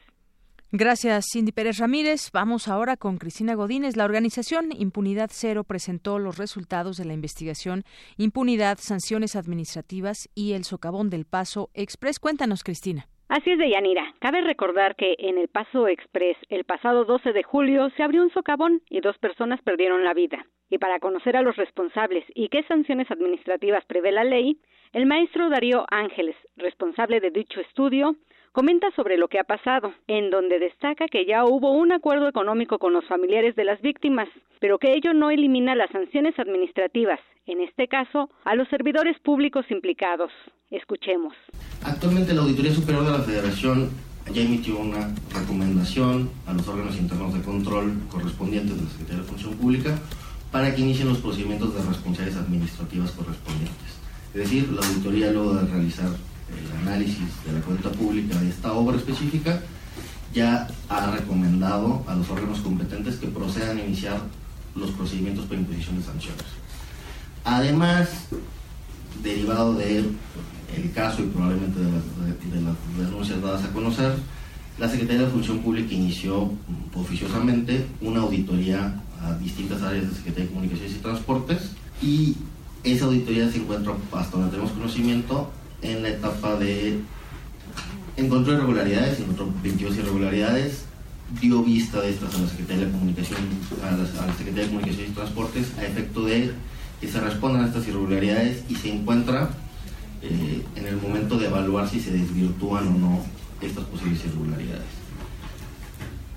Por eso creemos que estamos en el momento adecuado, en las condiciones de tiempo, modo y lugar, y legalmente hablando, para que en este caso se lleven a cabo las sanciones. Es decir, estamos en la delgada línea entre caer en impunidad por no sancionar o sancionar correctamente y evitar impunidad. De ahí la importancia de este. Por último, dijo que estamos en el momento adecuado para que las autoridades con competencia para sancionar lo hagan. Deyanira, este es mi reporte. Buenas tardes. Gracias, Cristina. Vamos ahora con mi compañera Dulce García. El Centro para el Progreso Americano alertó que cada año llegan a México cerca de 213 mil armas de fuego desde Estados Unidos, lo que ha sido un factor clave en las cifras de homicidios en el país. Adelante, Dulce. Deyanira, te saludo nuevamente con mucho gusto a ti y al auditorio de Prisma RU. Recientemente se informó sobre el número de armas que cada año llegan a México procedentes de Estados Unidos. Cerca de 213 mil armas de fuego entraron a nuestro país en 2017, entre legales e ilegales. De acuerdo con la Oficina de Responsabilidad Gubernamental de Estados Unidos, casi la mitad de las armas de fuego de origen estadounidense recuperadas en México son largas e incluyen rifles semiautomáticos de alto calibre como las variantes AK y AR. El doctor Martín Barrón, académico del Instituto Nacional de Ciencias Penales, explica algunos factores que tienen que ver con esa situación. Hay que entender que la economía de los Estados Unidos es una economía de guerra, donde la fabricación de armas pues es una práctica común dentro de la política estadounidense. Pero además, eh, en esta política, pues obviamente el armamento que ya no se usa porque fue, digamos, considerado obsoleto, por ponerlo entre comillas, pues obviamente se va distribuyendo en otros países. Pero también hay que tomar en consideración que para que tú puedas usar un arma, lo más importante son las municiones. Y las municiones fundamentalmente no necesariamente provienen del mercado estadounidense, no pueden provenir de los mercados europeos. Deyanira, aunque el año pasado la ONU alertó que en México circula una cantidad de armas de fuego suficientes como para armar a uno de cada tres hombres adultos en el país, pues se estimó que unas dos mil piezas de alto calibre se introdujeron de manera ilegal de Estados Unidos cada día, lo cierto es que pueden ser más los puntos de procedencia, como ya lo explicó Martín Barrón. Habría que añadir que, de acuerdo con datos de la Oficina de Naciones Unidas contra la Droga y el Delito, existen al menos seis mil 1.700 traficantes de armas a lo largo de la frontera norteamericana con México. Se cree que esa podría ser una de las razones por las que han aumentado el número de asesinatos en nuestro país, pero a decir de Martín Barrón, deben ser más precisos y delicados los índices de homicidios en México. Hay que subclasificar las armas de fuego, si fueron armas largas, armas cortas, ¿no? Eh, luego hay que ver de la procedencia de las armas porque muchas de las ocasiones la triangulación del mercado de armas también implica que algunas armas se modificaron eh, ya sea en Estados Unidos o bien en nuestro país. Y después hay que hacer un análisis victimológico porque eh, hay que entender que las personas que son privadas de la vida con vínculos directos con la delincuencia organizada, pues eso es una es una subclasificación, y las otras personas que pueden ser por una diferencia entre dos personas, por un altercado en la vía pública, porque haya presencia de alcohol y son dos fenómenos completamente distintos. Deyanira, auditorio de Prisma RU, como mencionó el académico, aunque el tema es de suma importancia, es necesario analizarlo con más detalle y seriedad. Es el reporte. Muy buenas tardes. Gracias, Dulce García. Bueno, pues este tema, las armas largas y armas cortas que llegan a México, ¿cómo llegan? ¿Cómo se da esta triangulación? Sin duda un tema, porque aquí muchas de esas armas que se utilizan para matar gente, pues vienen justamente de ese país. Porque tu opinión es importante, síguenos en nuestras redes sociales, en Facebook como Prisma RU y en Twitter como arroba PrismaRU. Queremos escuchar tu voz. Nuestro teléfono en cabina es 55 36 43 39. Prisma RU. Relatamos al mundo. Vamos a continuar, son las 2 de la tarde con 16 minutos y como también les habíamos dicho al arranque de esta emisión en nuestra primera hora, justo cuando empezamos, pues aquí tendríamos con nosotros a la maestra Rosa Elvira Vargas. Ella es académica de la Facultad de Derecho de la UNAM y además es especialista en Derecho Internacional. Maestra, qué gusto que nos acompañe. Doña muchas gracias por la invitación y por este espacio. Pues a usted, porque nos viene a platicar del Diplomado de Arbitraje Comercial Internacional y otros medios alternativos de solución de controversias. Platíquenos cuándo empieza este diplomado y qué es lo que puede encontrar eh, toda aquella persona interesada que nos esté escuchando. Claro que sí. Eh, ya tenemos encima la fecha de inicio, es el próximo 23 de febrero. Está contemplado para eh, ser un diplomado de 240 horas en sesiones de viernes y sábados. Eh, sin duda, el arbitraje internacional y los medios de solución de controversia ha constituido uno de los elementos más importantes en la actualidad y es una herramienta muy útil para los abogados. Este programa fue diseñado desde la Academia Mexicana de Derecho Internacional y, por supuesto, apoyado con el aval de la Escuela Nacional de Jurisprudencia que depende de la Facultad de Derecho de la UNAM es muy importante porque además se han involucrado especialistas eh, en este tema, como la gente de la Cámara Nacional de Comercio. Estamos hablando que los ponentes son eh, principalmente eh, personas que tienen las capacidades y que han fungido en los ámbitos internacionales como árbitros. Entre ellos, por ejemplo, han sido representantes de eh, de, perdón, de México frente a organismos como la Organización de Naciones Unidas en la temática del derecho mercantil internacional, eh, gente también que ha participado en la Organización Mundial de Comercio. Entonces es un diplomado que la verdad es muy recomendable para los abogados que no se pueden retrotraer de la actualización y de las herramientas teóricas y prácticas que les puede dar este diplomado. Así es, esta finalidad que proporciona a los participantes de este diplomado que puedan desarrollar esas competencias profesionales que se relacionen con el arbitraje comercial. Y antes de entrar al aire platicábamos, maestra, sobre pues que muchos de esos asuntos me venían a la mente con el Tratado de Libre Comercio, por ejemplo, entre otras cosas. ¿Por qué no platicamos de ello? Así es. Eh, generalmente el arbitraje está muy constreñido en la temática mercantil. En la actualidad lo que necesitan los comerciantes es certeza jurídica, movilidad pronta de sus mercancías. Y tradicionalmente cuando asisten a una instancia de índole judicial, eh, sabemos que los tiempos se dilatan. El arbitraje se ha constituido entonces un mecanismo más ágil, rápido y especializado y por eso es que muchas personas que principalmente se dedican a la actividad comercial han considerado que esa es la vía idónea para poder solucionar sus controversias. Pero no solamente en esa materia. Los otros mecanismos de solución de controversias como la mediación y la conciliación también son un medio eficaz y especializado en donde los particulares, pero incluso también instancias de gobierno, pueden acudir a estos para resolver de manera pronta sus eh, conflictos. Así es, por ejemplo, en el caso de México-Estados Unidos, que muchas veces se ha discutido, pues ese tema de las eh, exportaciones, por ejemplo, y todo ese tema de los aranceles también, cómo es que de pronto ha habido conflictos donde se queda atorada la mercancía. Justamente aquí entra esa mediación, esos elementos que desde este diplomado se pueden aprender para quienes estén inmiscuidos en este tipo de, de temas. Y, otros temas también que hay, maestra, con respecto al comercio internacional. Así es, porque bien dices, o sea, desde la práctica privada, por supuesto, es una herramienta muy útil, pero también desde las instancias gubernamentales. Te comentaba también hace unos minutos que, por ejemplo, todo lo que tuvo que ver con la reforma energética, se han contemplado estos mecanismos de solución de controversia. Entonces, la verdad es que es un diplomado que está pensado para cualquier operador jurídico que eh, esté en una instancia privada, en una instancia gubernamental. Creo que es una herramienta muy útil y de vanguardia que puede ser además eh, ampliar el panorama de cualquier actividad profesional para el abogado. Así es. En este sentido también nos decía de la, de la reforma energética. Así ¿Como qué casos, por ejemplo? Por ejemplo, tenemos en cuenta que van a haber varios inversionistas que van a traer capitales extranjeros.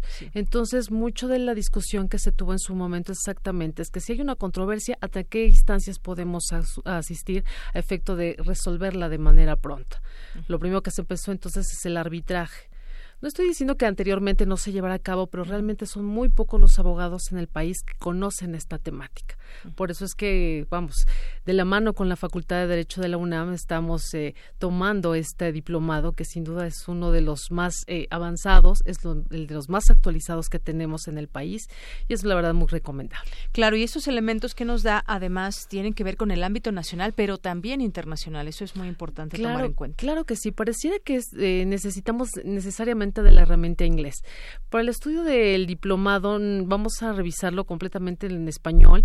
Eh, por supuesto que el inglés puede ser una herramienta adicional en la práctica profesional, pero yo creo que es un buen, una muy buena herramienta para que los despachos eh, se vayan involucrando en estos temas que son muy especializados y que pueden servirles, la verdad, para atraer una cartera importante de inversionistas. Muy bien, y además, bueno, pues esto da la opción de tener los conocimientos especializados, los instrumentos de análisis, las habilidades necesarias para poder hacerla el, del rol de árbitro privado o abogado dentro de este arbitraje. Para ti, nos ¿cuándo se pueden inscribir las personas? Ya están abiertas las inscripciones, comienza ya muy pronto, nos decía el 23 de febrero. ¿Dónde puede comunicarse la gente? Claro que sí, mire, eh, decimos el, el, diplomado TIE está contemplado para 240 horas, es del 23 de febrero al 27 de octubre, en sesiones de viernes y sábado. Los viernes es de 18 a 21 horas y los sábados de 8 a 14 horas. Eh, se pide una cuota de 25 mil pesos y que pueden hacer eh, pagos en cuatro parcialidades. Estamos hablando además que hay un 10% de descuento a estudiantes, a profesores y a servidores públicos.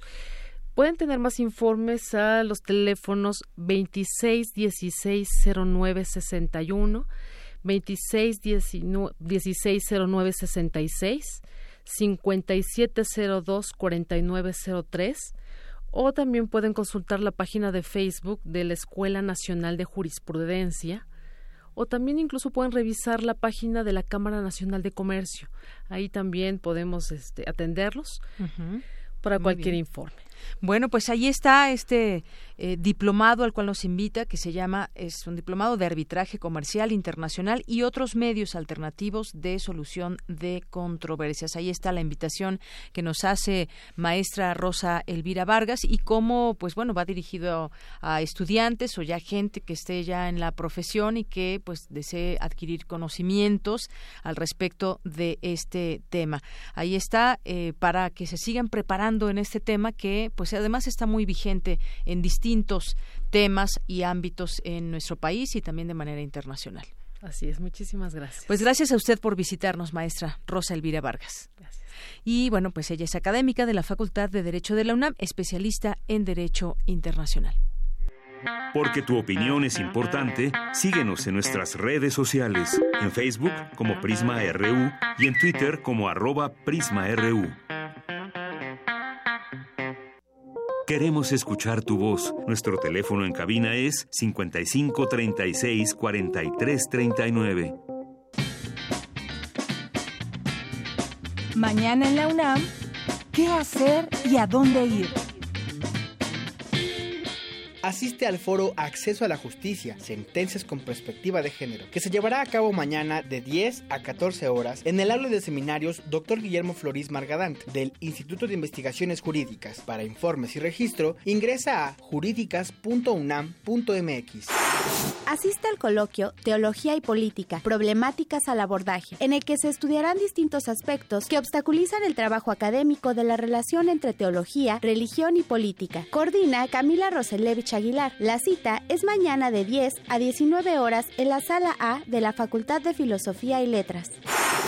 El Instituto de Investigaciones Filológicas te invita a la charla La encapsulación como estrategia argumentativa en el debate parlamentario, a cargo del doctor Joseph E. Rivera, de la Universidad de Valencia. Se realizará mañana a las 11 horas en la sala de usos múltiples del instituto. En el marco del Seminario de Investigación Avanzada Estudios del Cuerpo, mañana se llevará a cabo la mesa redonda Nomadismos y Reexistencias Contemporáneas a las 12 del día en el auditorio del Centro de Investigaciones Interdisciplinarias en Ciencias y Humanidades. Para mayores informes, comunícate a 5623-0027.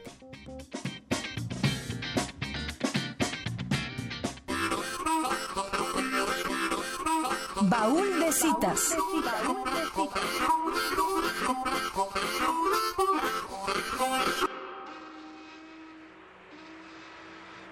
Charles Dickens nació el 7 de febrero de 1812 en Landport, Inglaterra. El vaivén y las vicisitudes que su padre atrajo a su familia, debido a su constante endeudamiento, hizo vivir a Dickens dentro de sus primeros años varios altibajos. En carne propia, vería y experimentaría los aspectos más deplorables de la Inglaterra victoriana, lo que sería de gran influencia para sus obras. Ya fuera la escasez económica, la vida en los barrios más marginales, aunado a las condiciones de la vida en la cárcel donde su padre estuvo preso, e incluso el trabajo infantil dentro de las fábricas, el cual experimentó. Dickens vivió en el esplendor de Inglaterra como la mayor potencia económica e industrial del mundo. Sin embargo, a la par de toda la riqueza de esta nación, los efectos sociales atraídos por la revolución industrial fueron profundos. El hacinamiento en las ciudades debido al éxodo de miles de personas del campo que buscaban trabajo en las urbes, la contaminación de las fábricas y la insalubridad dentro de las ciudades a causa de la falta de servicios sanitarios, sin contar las condiciones de trabajo en las fábricas y los desfavorables derechos laborales de los obreros, incluidos los niños. Todos ellos, en cierto sentido, efectos de una mala distribución de la riqueza. Aunque desde antes y gracias a su madre aprendió a leer, lo que le permitió acercarse a la literatura, tras tal debacle, su familia encontraría la estabilidad, lo que favorecería la educación de Dickens. Al salir de la Academia Casa Willington, intercaló sus labores como escritor y escribano, pues al aprender taquigrafía comenzó a trabajar como reportero y además como taquígrafo oficial de la Cámara de los Comunes del Reino Unido. Fue durante este momento donde se volvió un visitante constante de la biblioteca del Museo Británico, lo que abriría a su vida otros aspectos del mundo. Su trayectoria como escritor inició con los apuntes de voz, seguidos de los papeles póstumos del Club Pickwick, ambos ensayos que desde el humor hablan sobre la vida cotidiana y la miseria. Estos serían publicados por el Monthly Magazine, y a partir de este momento, los periódicos serían el hogar para sus escritos, publicados a modo de la novela de folletín. Aunque el humor fue el centro de su estilo, su gran sentido de denuncia social haría que desde el realismo literario relatara la vida de las clases bajas de la Inglaterra del siglo XIX, poniendo muchas de sus memorias en las situaciones y sus personajes. Así, sus obras más afamadas como Oliver Twist, David Copperfield, Nicolás Levy, Canción de Navidad, Grandes Esperanzas o Historia de dos ciudades, no solo son obras que demuestran su enorme forma de relatar, sino revelan el sentido social del autor, pues llegan a ser documentos del día a día de su tiempo. Charles Dickens se volvería así un escritor estrella en su momento y un ejemplo central de la literatura inglesa del siglo XIX y del realismo literario. Hoy, hace 206 años, nació Charles Dickens.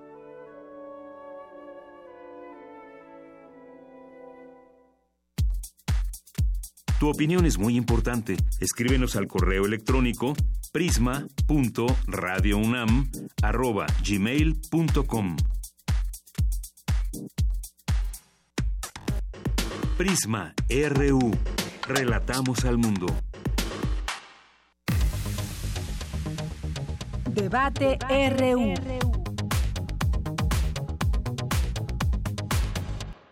También. Bueno, pues ya estamos aquí entrando a esta mesa de análisis y debate con jóvenes que nos visitan de la FE Zacatlán y vamos a hablar del inicio del proceso electoral, las precampañas, cómo lo hemos visto hasta el día de hoy, porque pese a que todavía no son candidatos, los que seguramente serán candidatos, pues ya estamos viendo pues una serie de dimes y diretes, algunas eh, propuestas que dejan entrever, pero sobre todo también pues ganar espacios y cómo se está vislumbrando este proceso electoral, pues hablemos de ello.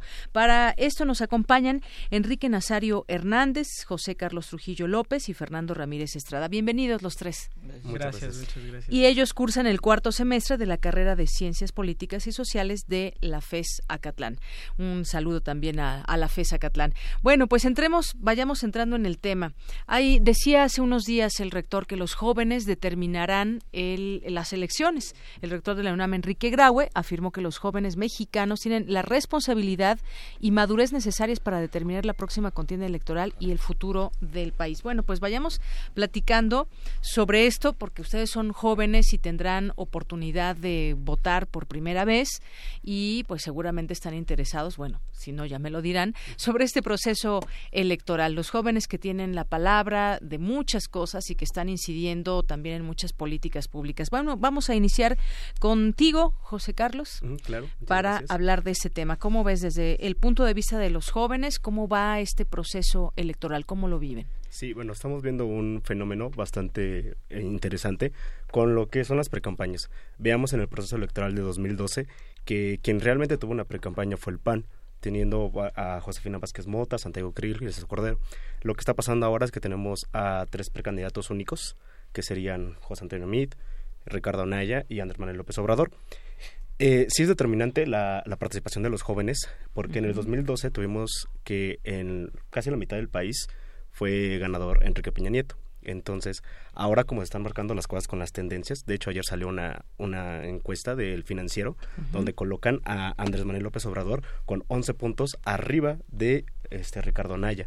Entonces, se está viendo bastante el, el efecto que está teniendo Andrés Manuel López Obrador con los jóvenes. Hay como que cierto, cierta empatía que se está, se está generando y creo que eso es lo que, lo que está beneficiando tanto. ¿Crees que hay una empatía de López Obrador con los jóvenes? Sí, creo que los jóvenes están, lo están tomando como de las personas que están en la contienda, creo que es el que estamos viendo más reflejado. Hay cierta mayor este empatía. Fíjate, y el más joven de los de los precandidatos es, es Ricardo Anaya, ¿no? Andrés Manuel López Obrador, como sabemos, ya es la tercera vez que contendería por la presidencia de la República.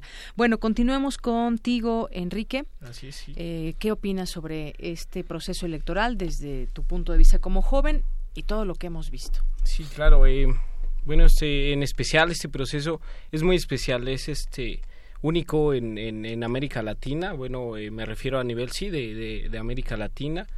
Eh, ¿Por qué? Porque este año no solamente se hacen las votaciones eh, para presidente de la República, sino se van a, renovar todos los cargos de diputados, senadores. Eh, tenemos elecciones en siete, ocho estados de, de, la República también. hay que hay que reconocer que esta es la primera elección en la que una en, la que partidos se unen para contender por la presidencia. O sea, esta, este, este proceso, eh, este año en el país es muy importante. Eh, va abriendo muchas puertas. Eh, con, con respecto a Andrés Manuel López Obrador, difiere un poco con mi compañero. Creo que Sí, de eso se trata, de hacer debate y cada quien tiene sus puntos de vista. Sí, claro, definitivamente. hay sectores de los de los de los jóvenes que, que, concuerdan con Andrés Manuel, hay otros tantos que no, como lo hemos estado viendo. Y bueno, creo que hay muchos otros factores que, que van a afectar o van a, sí, afectar el, resultado de las campañas, no solamente los jóvenes, muchísimos otros factores, este, más por los contendientes contra los que está eh, Antonio Meade, que tiene, bueno, todo el respaldo de, de la maquinaria del PRI, tiene un poco de respaldo de las instituciones por, por sus antecedentes. Y bueno, muy complicadas eh, en cuanto a temas, bueno, vimos la última elección que Andrés Manuel en el 2006, que no fue la última, en 2006 con, contra Calderón, quedó al punto 56, 55%, son, son eh, resultados muy cerrados, ¿no? Que lo que propicia pues eh, mucho movimiento en, la ciudadanía en general. Entonces, pues sí, súper importante. Hay que este, hay que estar muy al pendiente. También otro tema es la ley de seguridad interior, que también afecta muchísimo. Y, pues nada, estar al pendientes y, ver eh, cómo el camino que toman estas campañas. Eh, estamos iniciando este proceso electoral que culminará hasta después del día de las elecciones. Hemos eh, trataremos de hacer aquí pues eh, comentarios al respecto de lo que va hasta este momento del proceso, cómo se van a encaminando ya para presentarnos en las campañas electorales sus propuestas, habrá debates y demás. A ver, vamos ahora contigo, Fernando Ramírez. Gracias.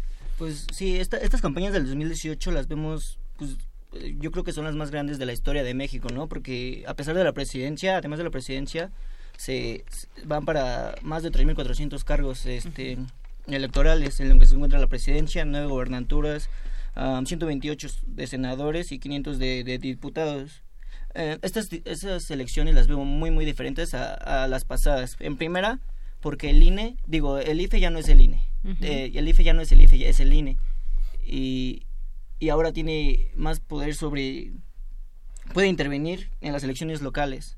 Aparece Morena con Andrés Manuel y aparece un partido que no estaba en la pasada contienda. Ya no solo PAN, PRI o PRD, ahora aparece Morena, también aparece PES.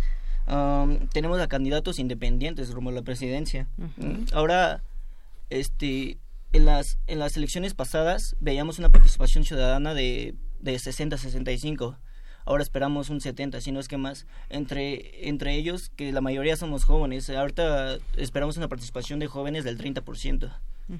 Mm, vemos ahorita ah, en la cima, bueno, de las encuestas, Andrés Manuel López con 38 puntos, a Ricardo con 27 y a Mit con 22.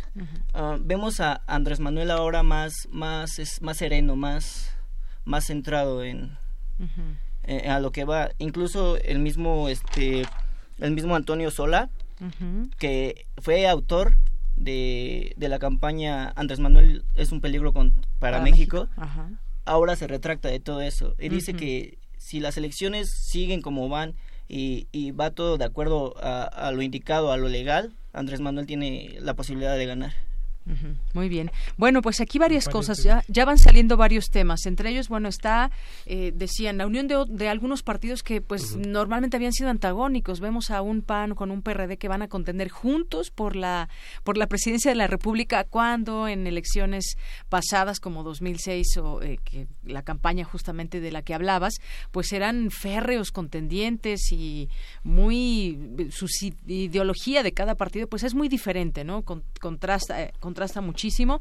Y bueno, eso por una parte. La figura de independientes también, sin duda, eh, ha emergido en esta ocasión. Vamos a ver quién se tiene como como independientes si logran recabar todas estas firmas y está el tema de las encuestas que mencionabas Fernando porque las encuestas pues eh, hemos visto en otros momentos eh, cómo pues va un resultado en este caso, pues todas las encuestas yo no he visto una que no le dé la ventaja a López Obrador, pero sin embargo en otros momentos hemos visto que esas eh, encuestas después se van cerrando hasta darnos la idea de que va abajo como en las pasadas elecciones y que además las encuestas tuvieron muchas equivocaciones. A tomar en cuenta muchos muchos elementos, José Carlos. Claro, sí, este justamente con lo de los independientes ahorita se está desarrollando algo, bastante interesante, que no lo habíamos planteado como tanto. Sale Ríos Peter a decir vamos a hacer un frente común de independientes.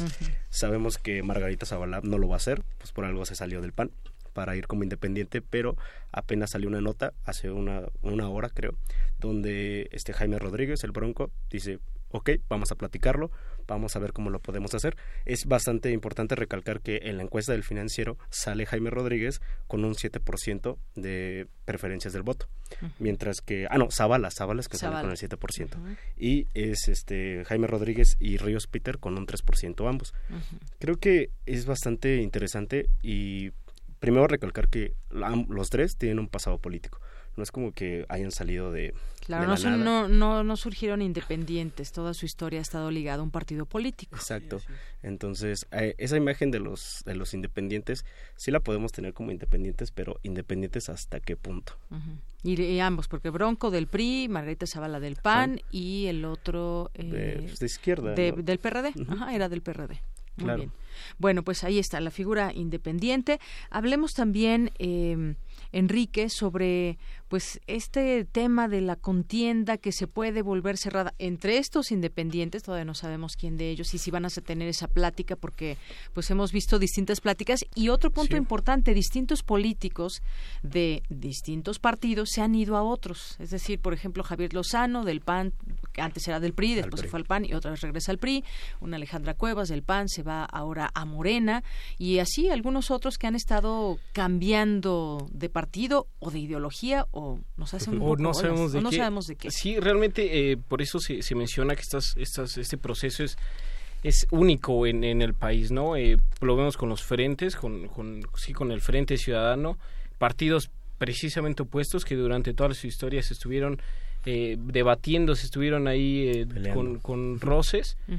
y, y, eso, eso es realmente importante porque si nos vamos a, conceptos, si nos vamos a, a los conceptos etimológicos, eh, no sabemos qué está pasando actualmente con estas, con estas campañas, eh, precisamente con ideologías eh, completamente distintas. Ahora resulta que van juntos contra uno o dos candidatos. también en las encuestas, bueno, no hay mucho que fiarnos, lo vemos en, en las pasadas elecciones en Estados Unidos. con, con la candidata que iba Hillary Clinton que iba arriba en las encuestas y, y bueno terminó ganando eh, Donald Trump, que es algo también muy importante, por eso lo mencionaba, con Calderón tuvo el 0.5% de, de, de ventaja. De ventaja, es muy poco, son esto se torna para para algo difícil, ¿no? en, otro, en otro país hubiera sido una segunda vuelta, ¿no? Sí, así es, así es. Bien, bueno, pues están esos esos elementos. Ahora bien, como como estudiantes es decir, como jóvenes que son parte de este, de este sector de la población, cómo informarse, a quién le creen, por qué le creen, quién los convence, quién no los convence, cómo convencerlos, hablando ya de estas precampañas que están siendo pues una, una base para lo que vendrá, que son las campañas. ¿Cómo, eh, ¿Cómo se informan ustedes y cuál, cómo forman su criterio para votar por tal o cual candidato, por tal o cual partido? A ver, vamos, ¿con quién vamos? ¿Con eh, Fernando?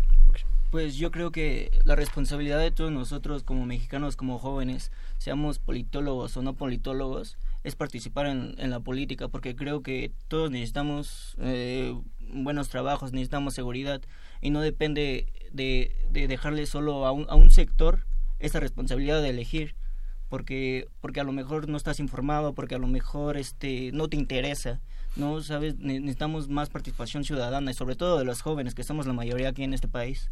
Muy bien. Y sobre todo también dentro de este marco han surgido en otros momentos también portales falsos, noticias falsas, las, llamadas fake news. Y tanto el Instituto Nacional Electoral como Facebook firmaron un convenio contra estas noticias falsas, combatir, tratar de combatir la propagación de estas noticias y promover la detección de contenidos eh, de baja calidad, además de alentar la participación informada en las urnas. Ese es el, el convenio que se firma. Sabemos que estamos de pronto ahora con las redes sociales, pues se, fue, se puede generar mucho más un ambiente de crispación. Muchas de las cosas ahora también están en tendencias en, las redes sociales, cosa que en otros momentos no sucedía. ¿Cómo ves, eh, José Carlos? Justamente eso es a lo que iba, que la aclaración que iba a hacer sobre la empatía que hace Andrés Manuel con los con los jóvenes, porque sale la noticia, ¿no? Injerencia rusa y después sale Andrés Manuel y Andrés Manuelovich. Entonces, toma cosas que salen de las redes sociales, pueden ser ciertas o no, y hace que eso tenga un efecto ya no tan negativo, sino positivo. Lo toma, se ríe o sale con la amlodipina. Entonces, eh, eh, ahorita lo que mencionas de las fake news, creo que es bastante eh, interesante y bastante importante, porque sí, muchas veces nos podemos dejar llevar por una noticia falsa que, que crea desconfianza o que divide opiniones. Y en estos tiempos, en vez de dividir opiniones, creo que debemos de, de alentar a que la, a la gente, las personas, los jóvenes, se informen, que estén conscientes sobre la realidad política del país. Claro, y tomemos en cuenta este ejemplo que decías de, de, Rusia.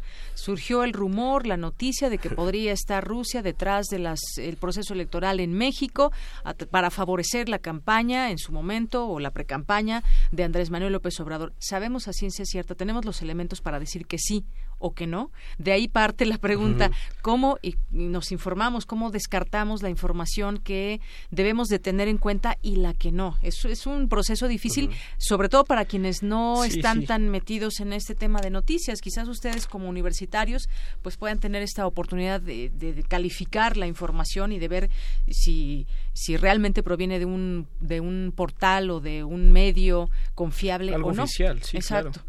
Eh, no sé si no sé si llamarlo ventaja o desventaja actualmente estamos rodeados de tantísima información tanta tanta información que se convierte ya también en, su información eh, si yo le podría recomendar algo a los jóvenes y en general a todas las personas es que no se confíen de un solo lugar. ¿ah? Esto de la política, eh, hay muchas opiniones y vemos que principalmente son opiniones.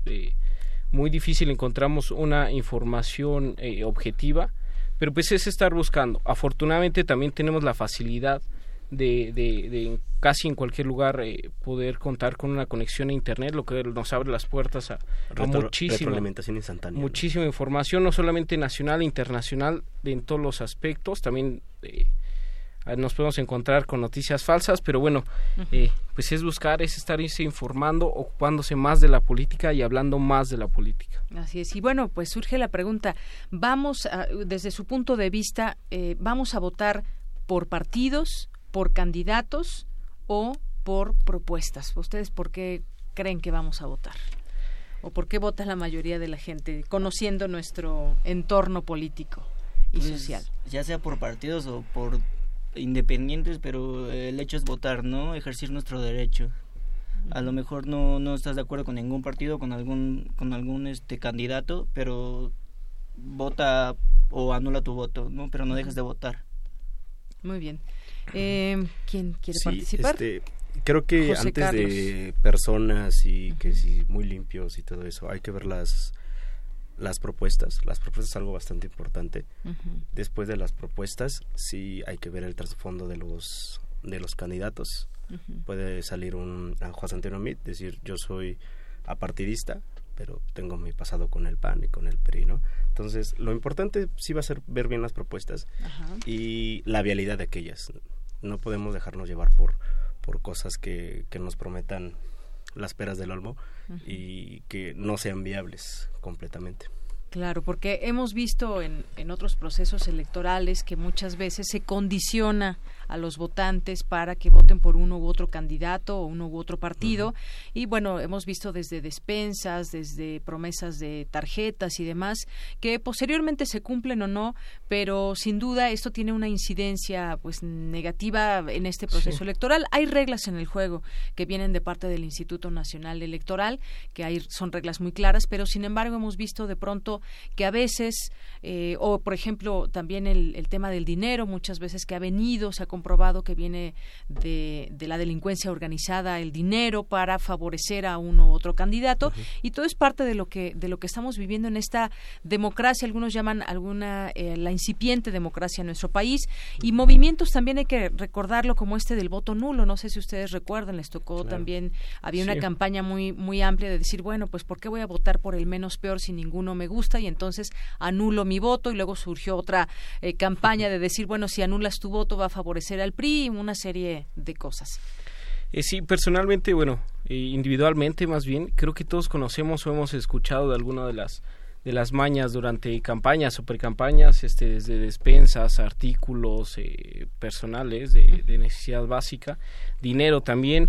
Otro tema muy importante que el, dinero de las precampañas y campañas, ¿no? Eh, hay muchas dudas, eh, no se entregan una rendición de cuentas fiable, a tiempo, en forma, y, y, pues nos dejan muchas, en muchas dudas.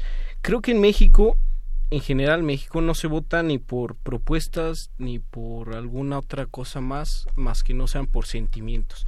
Desafortunadamente eh, el, el, mexicano vota pues con el corazón tal vez. El que el que causa más empatía como lo mencionaban aquí es, es el votante. Si o con el estómago no a veces. Ah, también también si si fuera realmente por propuestas bueno creo que no habría mucho debate y, ya sabríamos eh, quién, quién es el, mejor candidato, pero pues no es así. Así es. Bueno, pues hay un sitio también de la UNAM que yo en este marco quiero también invitar a nuestro público, a toda la comunidad universitaria, público en general. Hay un sitio de la UNAM que creo la UNAM, elecciones.sociales.unam.mx, que son, pues muchos son los motivos para considerar el proceso electoral como uno de los más importantes de la historia y para que la sociedad pueda tomar decisiones necesitamos estar bien informados. Y aquí, bueno, pues hecho por especialistas del Instituto de Investigaciones Sociales de la UNAM, nace este sitio en internet, elecciones.sociales.unam.mx, un portal que pues va a contribuir a que los ciudadanos tomen decisiones mejor informadas y así favorecer un, un mejor futuro para el país. Así que ponemos a disposición también este, este sitio. ¿no? Y pues bueno, ¿con qué cerramos una, una conclusión de cada uno de ustedes sobre este tema? Empezamos contigo, José Carlos. Claro, sobre, sobre este proceso electoral histórico para el país, por la cantidad de recursos, por las figuras independientes, lo que yo más puedo decir es instar a la población a que voten. Eso es nuestro, nuestro derecho, hay que aplicarlo hay que hacerlo. Podemos estar enojados con la política, enojados con los políticos, pero algo que no podemos dejar de hacer es desentendernos de la política. Hay que estar constantemente trabajando en ello. Muy bien. Y, sobre todo, eh, Enrique. no solamente, perdón, ya, ya me adelanté, no solamente es este ejercer el voto, sino lo que viene después del voto. Recordemos que la democracia no, no, no es una vez cada seis años y y listo, acá emitimos nuestro voto, nos vamos a nuestra casa y nos desentendemos. A esto hay que hacerlo día con día, involucrarnos un poco más en la política y pues nada, informarnos, a, generar un poco de conciencia, eh, sobre todo en compañeros, eh, con las personas que tenemos cerca para pues sí para llevar a México un mejor rumbo nosotros mismos. Muy bien. Y con qué con qué terminas Fernando Ramírez con qué concluyes pues información, informarnos sobre los candidatos, no solo sobre sus propuestas, sino también sobre su, su pasado, su pasado electoral. Um, verificarnos que las noticias sean verdaderas, porque también forma mucha parte de la campaña, de la guerra sucia. No dejar de votar, porque es nuestro derecho, y tener más participación, porque creo que así como a todos nos afecta, a todos nos va nos va a hacer bien un, un, cambio en este país. Muy bien.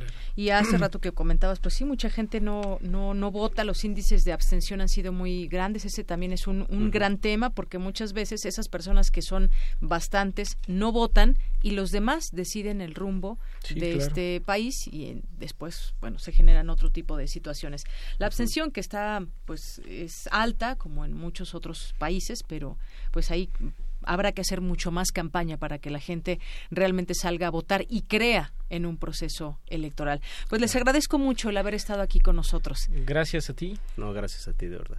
Enrique Nazario Hernández, José Carlos Trujillo López y Fernando Ramírez Estrada, estudiantes del cuarto semestre de la carrera de Ciencias Políticas y Sociales de la FES Acatlán. Gracias. Gracias.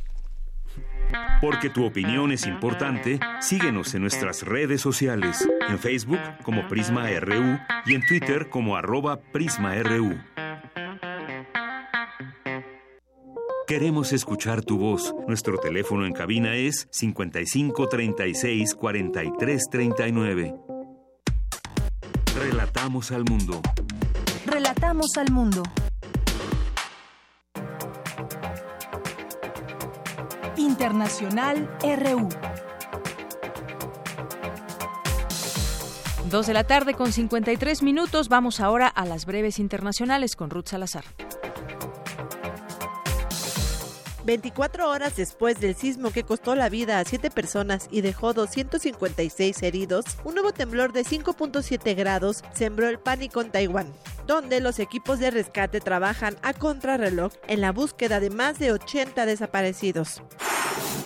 Después de una maratónica jornada de casi 24 horas, los socialdemócratas y los democristianos finalmente llegaron a un acuerdo para gobernar Alemania hasta el año 2021. La canciller alemana Angela Merkel ha conseguido cerrar el trato a costa de ceder poder en el gabinete, pero ha merecido la pena, aseguró.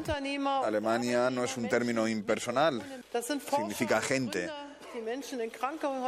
Significa científicos, empresarios, inmigrantes, gente que tiene que mm, sacar adelante eh, hogares. Para eso los socialdemócratas y los cristianodemócratas hemos concretado los términos para la mejora de las condiciones de vida pero aún es pronto para que Angela Merkel cante victoria. El acuerdo debe superar un referéndum vinculante de la militancia socialdemócrata y el resultado es incierto. El líder de este partido, Martin Schulz, dijo que con este pacto se mejorarán las condiciones de vida de los alemanes. Invertiremos más dinero en la educación, apoyaremos a nuestros hijos, a los profesores y también restauraremos el cuidado por las personas mayores. Nuestro objetivo es hacer más igualitarias las condiciones de vida en todas las partes del país. El vicepresidente de Estados Unidos, Mike Pence, anunció que en los próximos días su gobierno impondrá sanciones más duras y agresivas contra Corea del Norte, hasta que este país abandone sus programas nucleares y de misiles balísticos de forma definitiva un ataque del ejército sirio contra los rebeldes de Guta Oriental, cerca de Damasco, dejó un saldo de 67 civiles muertos, de los cuales 14 son niños y 20 mujeres. El recrudecimiento de la violencia coincide con la petición de la ONU de una pausa humanitaria en el país, explicó James Laker, portavoz de la organización. Hay cientos de miles de desplazados internos en situación de extrema vulnerabilidad que están siendo bombardeados. Demasiado es demasiado necesitamos una pausa humanitaria para que podamos hacer nuestro trabajo. Necesitamos crear las condiciones adecuadas.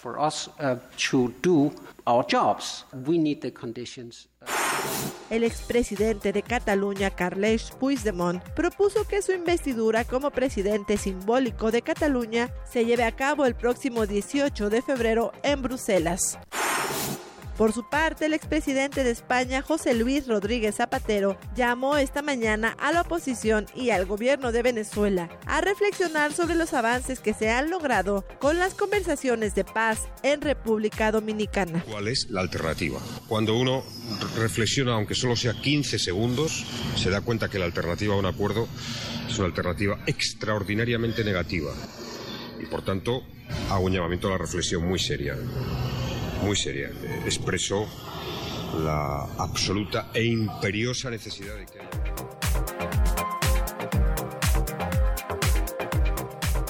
Gracias, Ruth Salazar. Dos con 56 minutos y bueno, cosas buenas que suceden en nuestra, ciudad, otras no tanto. Mozart revive y da clases en Escuela de Tláhuac, un eh, artista en esta típica clase donde los niños se emocionaron con música del genio de Salzburgo, así interpretado por en su personaje de Mozart, que nació hace 262 años. En casi cuatro años, el pianista Axel García Stur ha visitado más de 2.000 escuelas en México y Argentina para impulsar la educación artística y ahora revivió a Mozart en una escuela de Tláhuac. En Tláhuac, donde dice nuestro jefe de gobierno capitalino que es el único objetivo que se tiene en la ciudad ligado al narcotráfico en modalidad de narcomenudeo es esta delegación Tláhuac. Entonces, bueno, por lo que desde ese punto de vista entonces, Cuauhtémoc no tiene nada que ver, no está ligado con el narcotráfico. Dice que hoy Tláhuac es el objetivo, que sigue siendo punto de operación de gabinete y también de territorio no han terminado ahí, pero no tiene otra noticia de ningún otro grupo delictivo. Es lo que también dice que le preguntó al secretario de Gobernación, Alfonso Navarrete Prida, si había alguna otra preocupación, si había sido informado de algún otro grupo y que le respondió que no expresamente, que el único punto donde hoy la federación está, digamos, así lo dijo, en un esquema de trabajo y de inteligencia referido a temas de narcotráfico en relación eh, con narcomenudeo es Tláhuac y obviamente de manera focalizada eh, objetivos que ya se tiene en este momento de trabajo, es lo que dice el jefe de gobierno capitalino y es luego de la aparición de dos mantas atribuidas presuntamente a grupos criminales que aparecieron allí en periférico. El jefe de gobierno dijo que se investigará y se tomará con seriedad en conjunto con autoridades federales. Bueno, es que se supone que esta ciudad está llena de cámaras, ¿no? Dice, van a tomar con toda seriedad, sea quien haya sido y sea cual sea la información, eh, van a tomar eh, con toda seriedad. Bueno, pues eso es lo que dice el jefe de gobierno capitalino. Por lo pronto, Tecomán, el municipio más violento del país, Tecomán que se encuentra en Colima, el municipio más violento del país, seguido de Manzanillo y Chilapa en Guerrero, según el Consejo Ciudadano de Seguridad. Y con esto nos despedimos. Muchas gracias por su atención. Soy Deyanira Morán, a nombre de todo el equipo. Le deseo que tenga muy buena tarde, buen provecho y hasta mañana.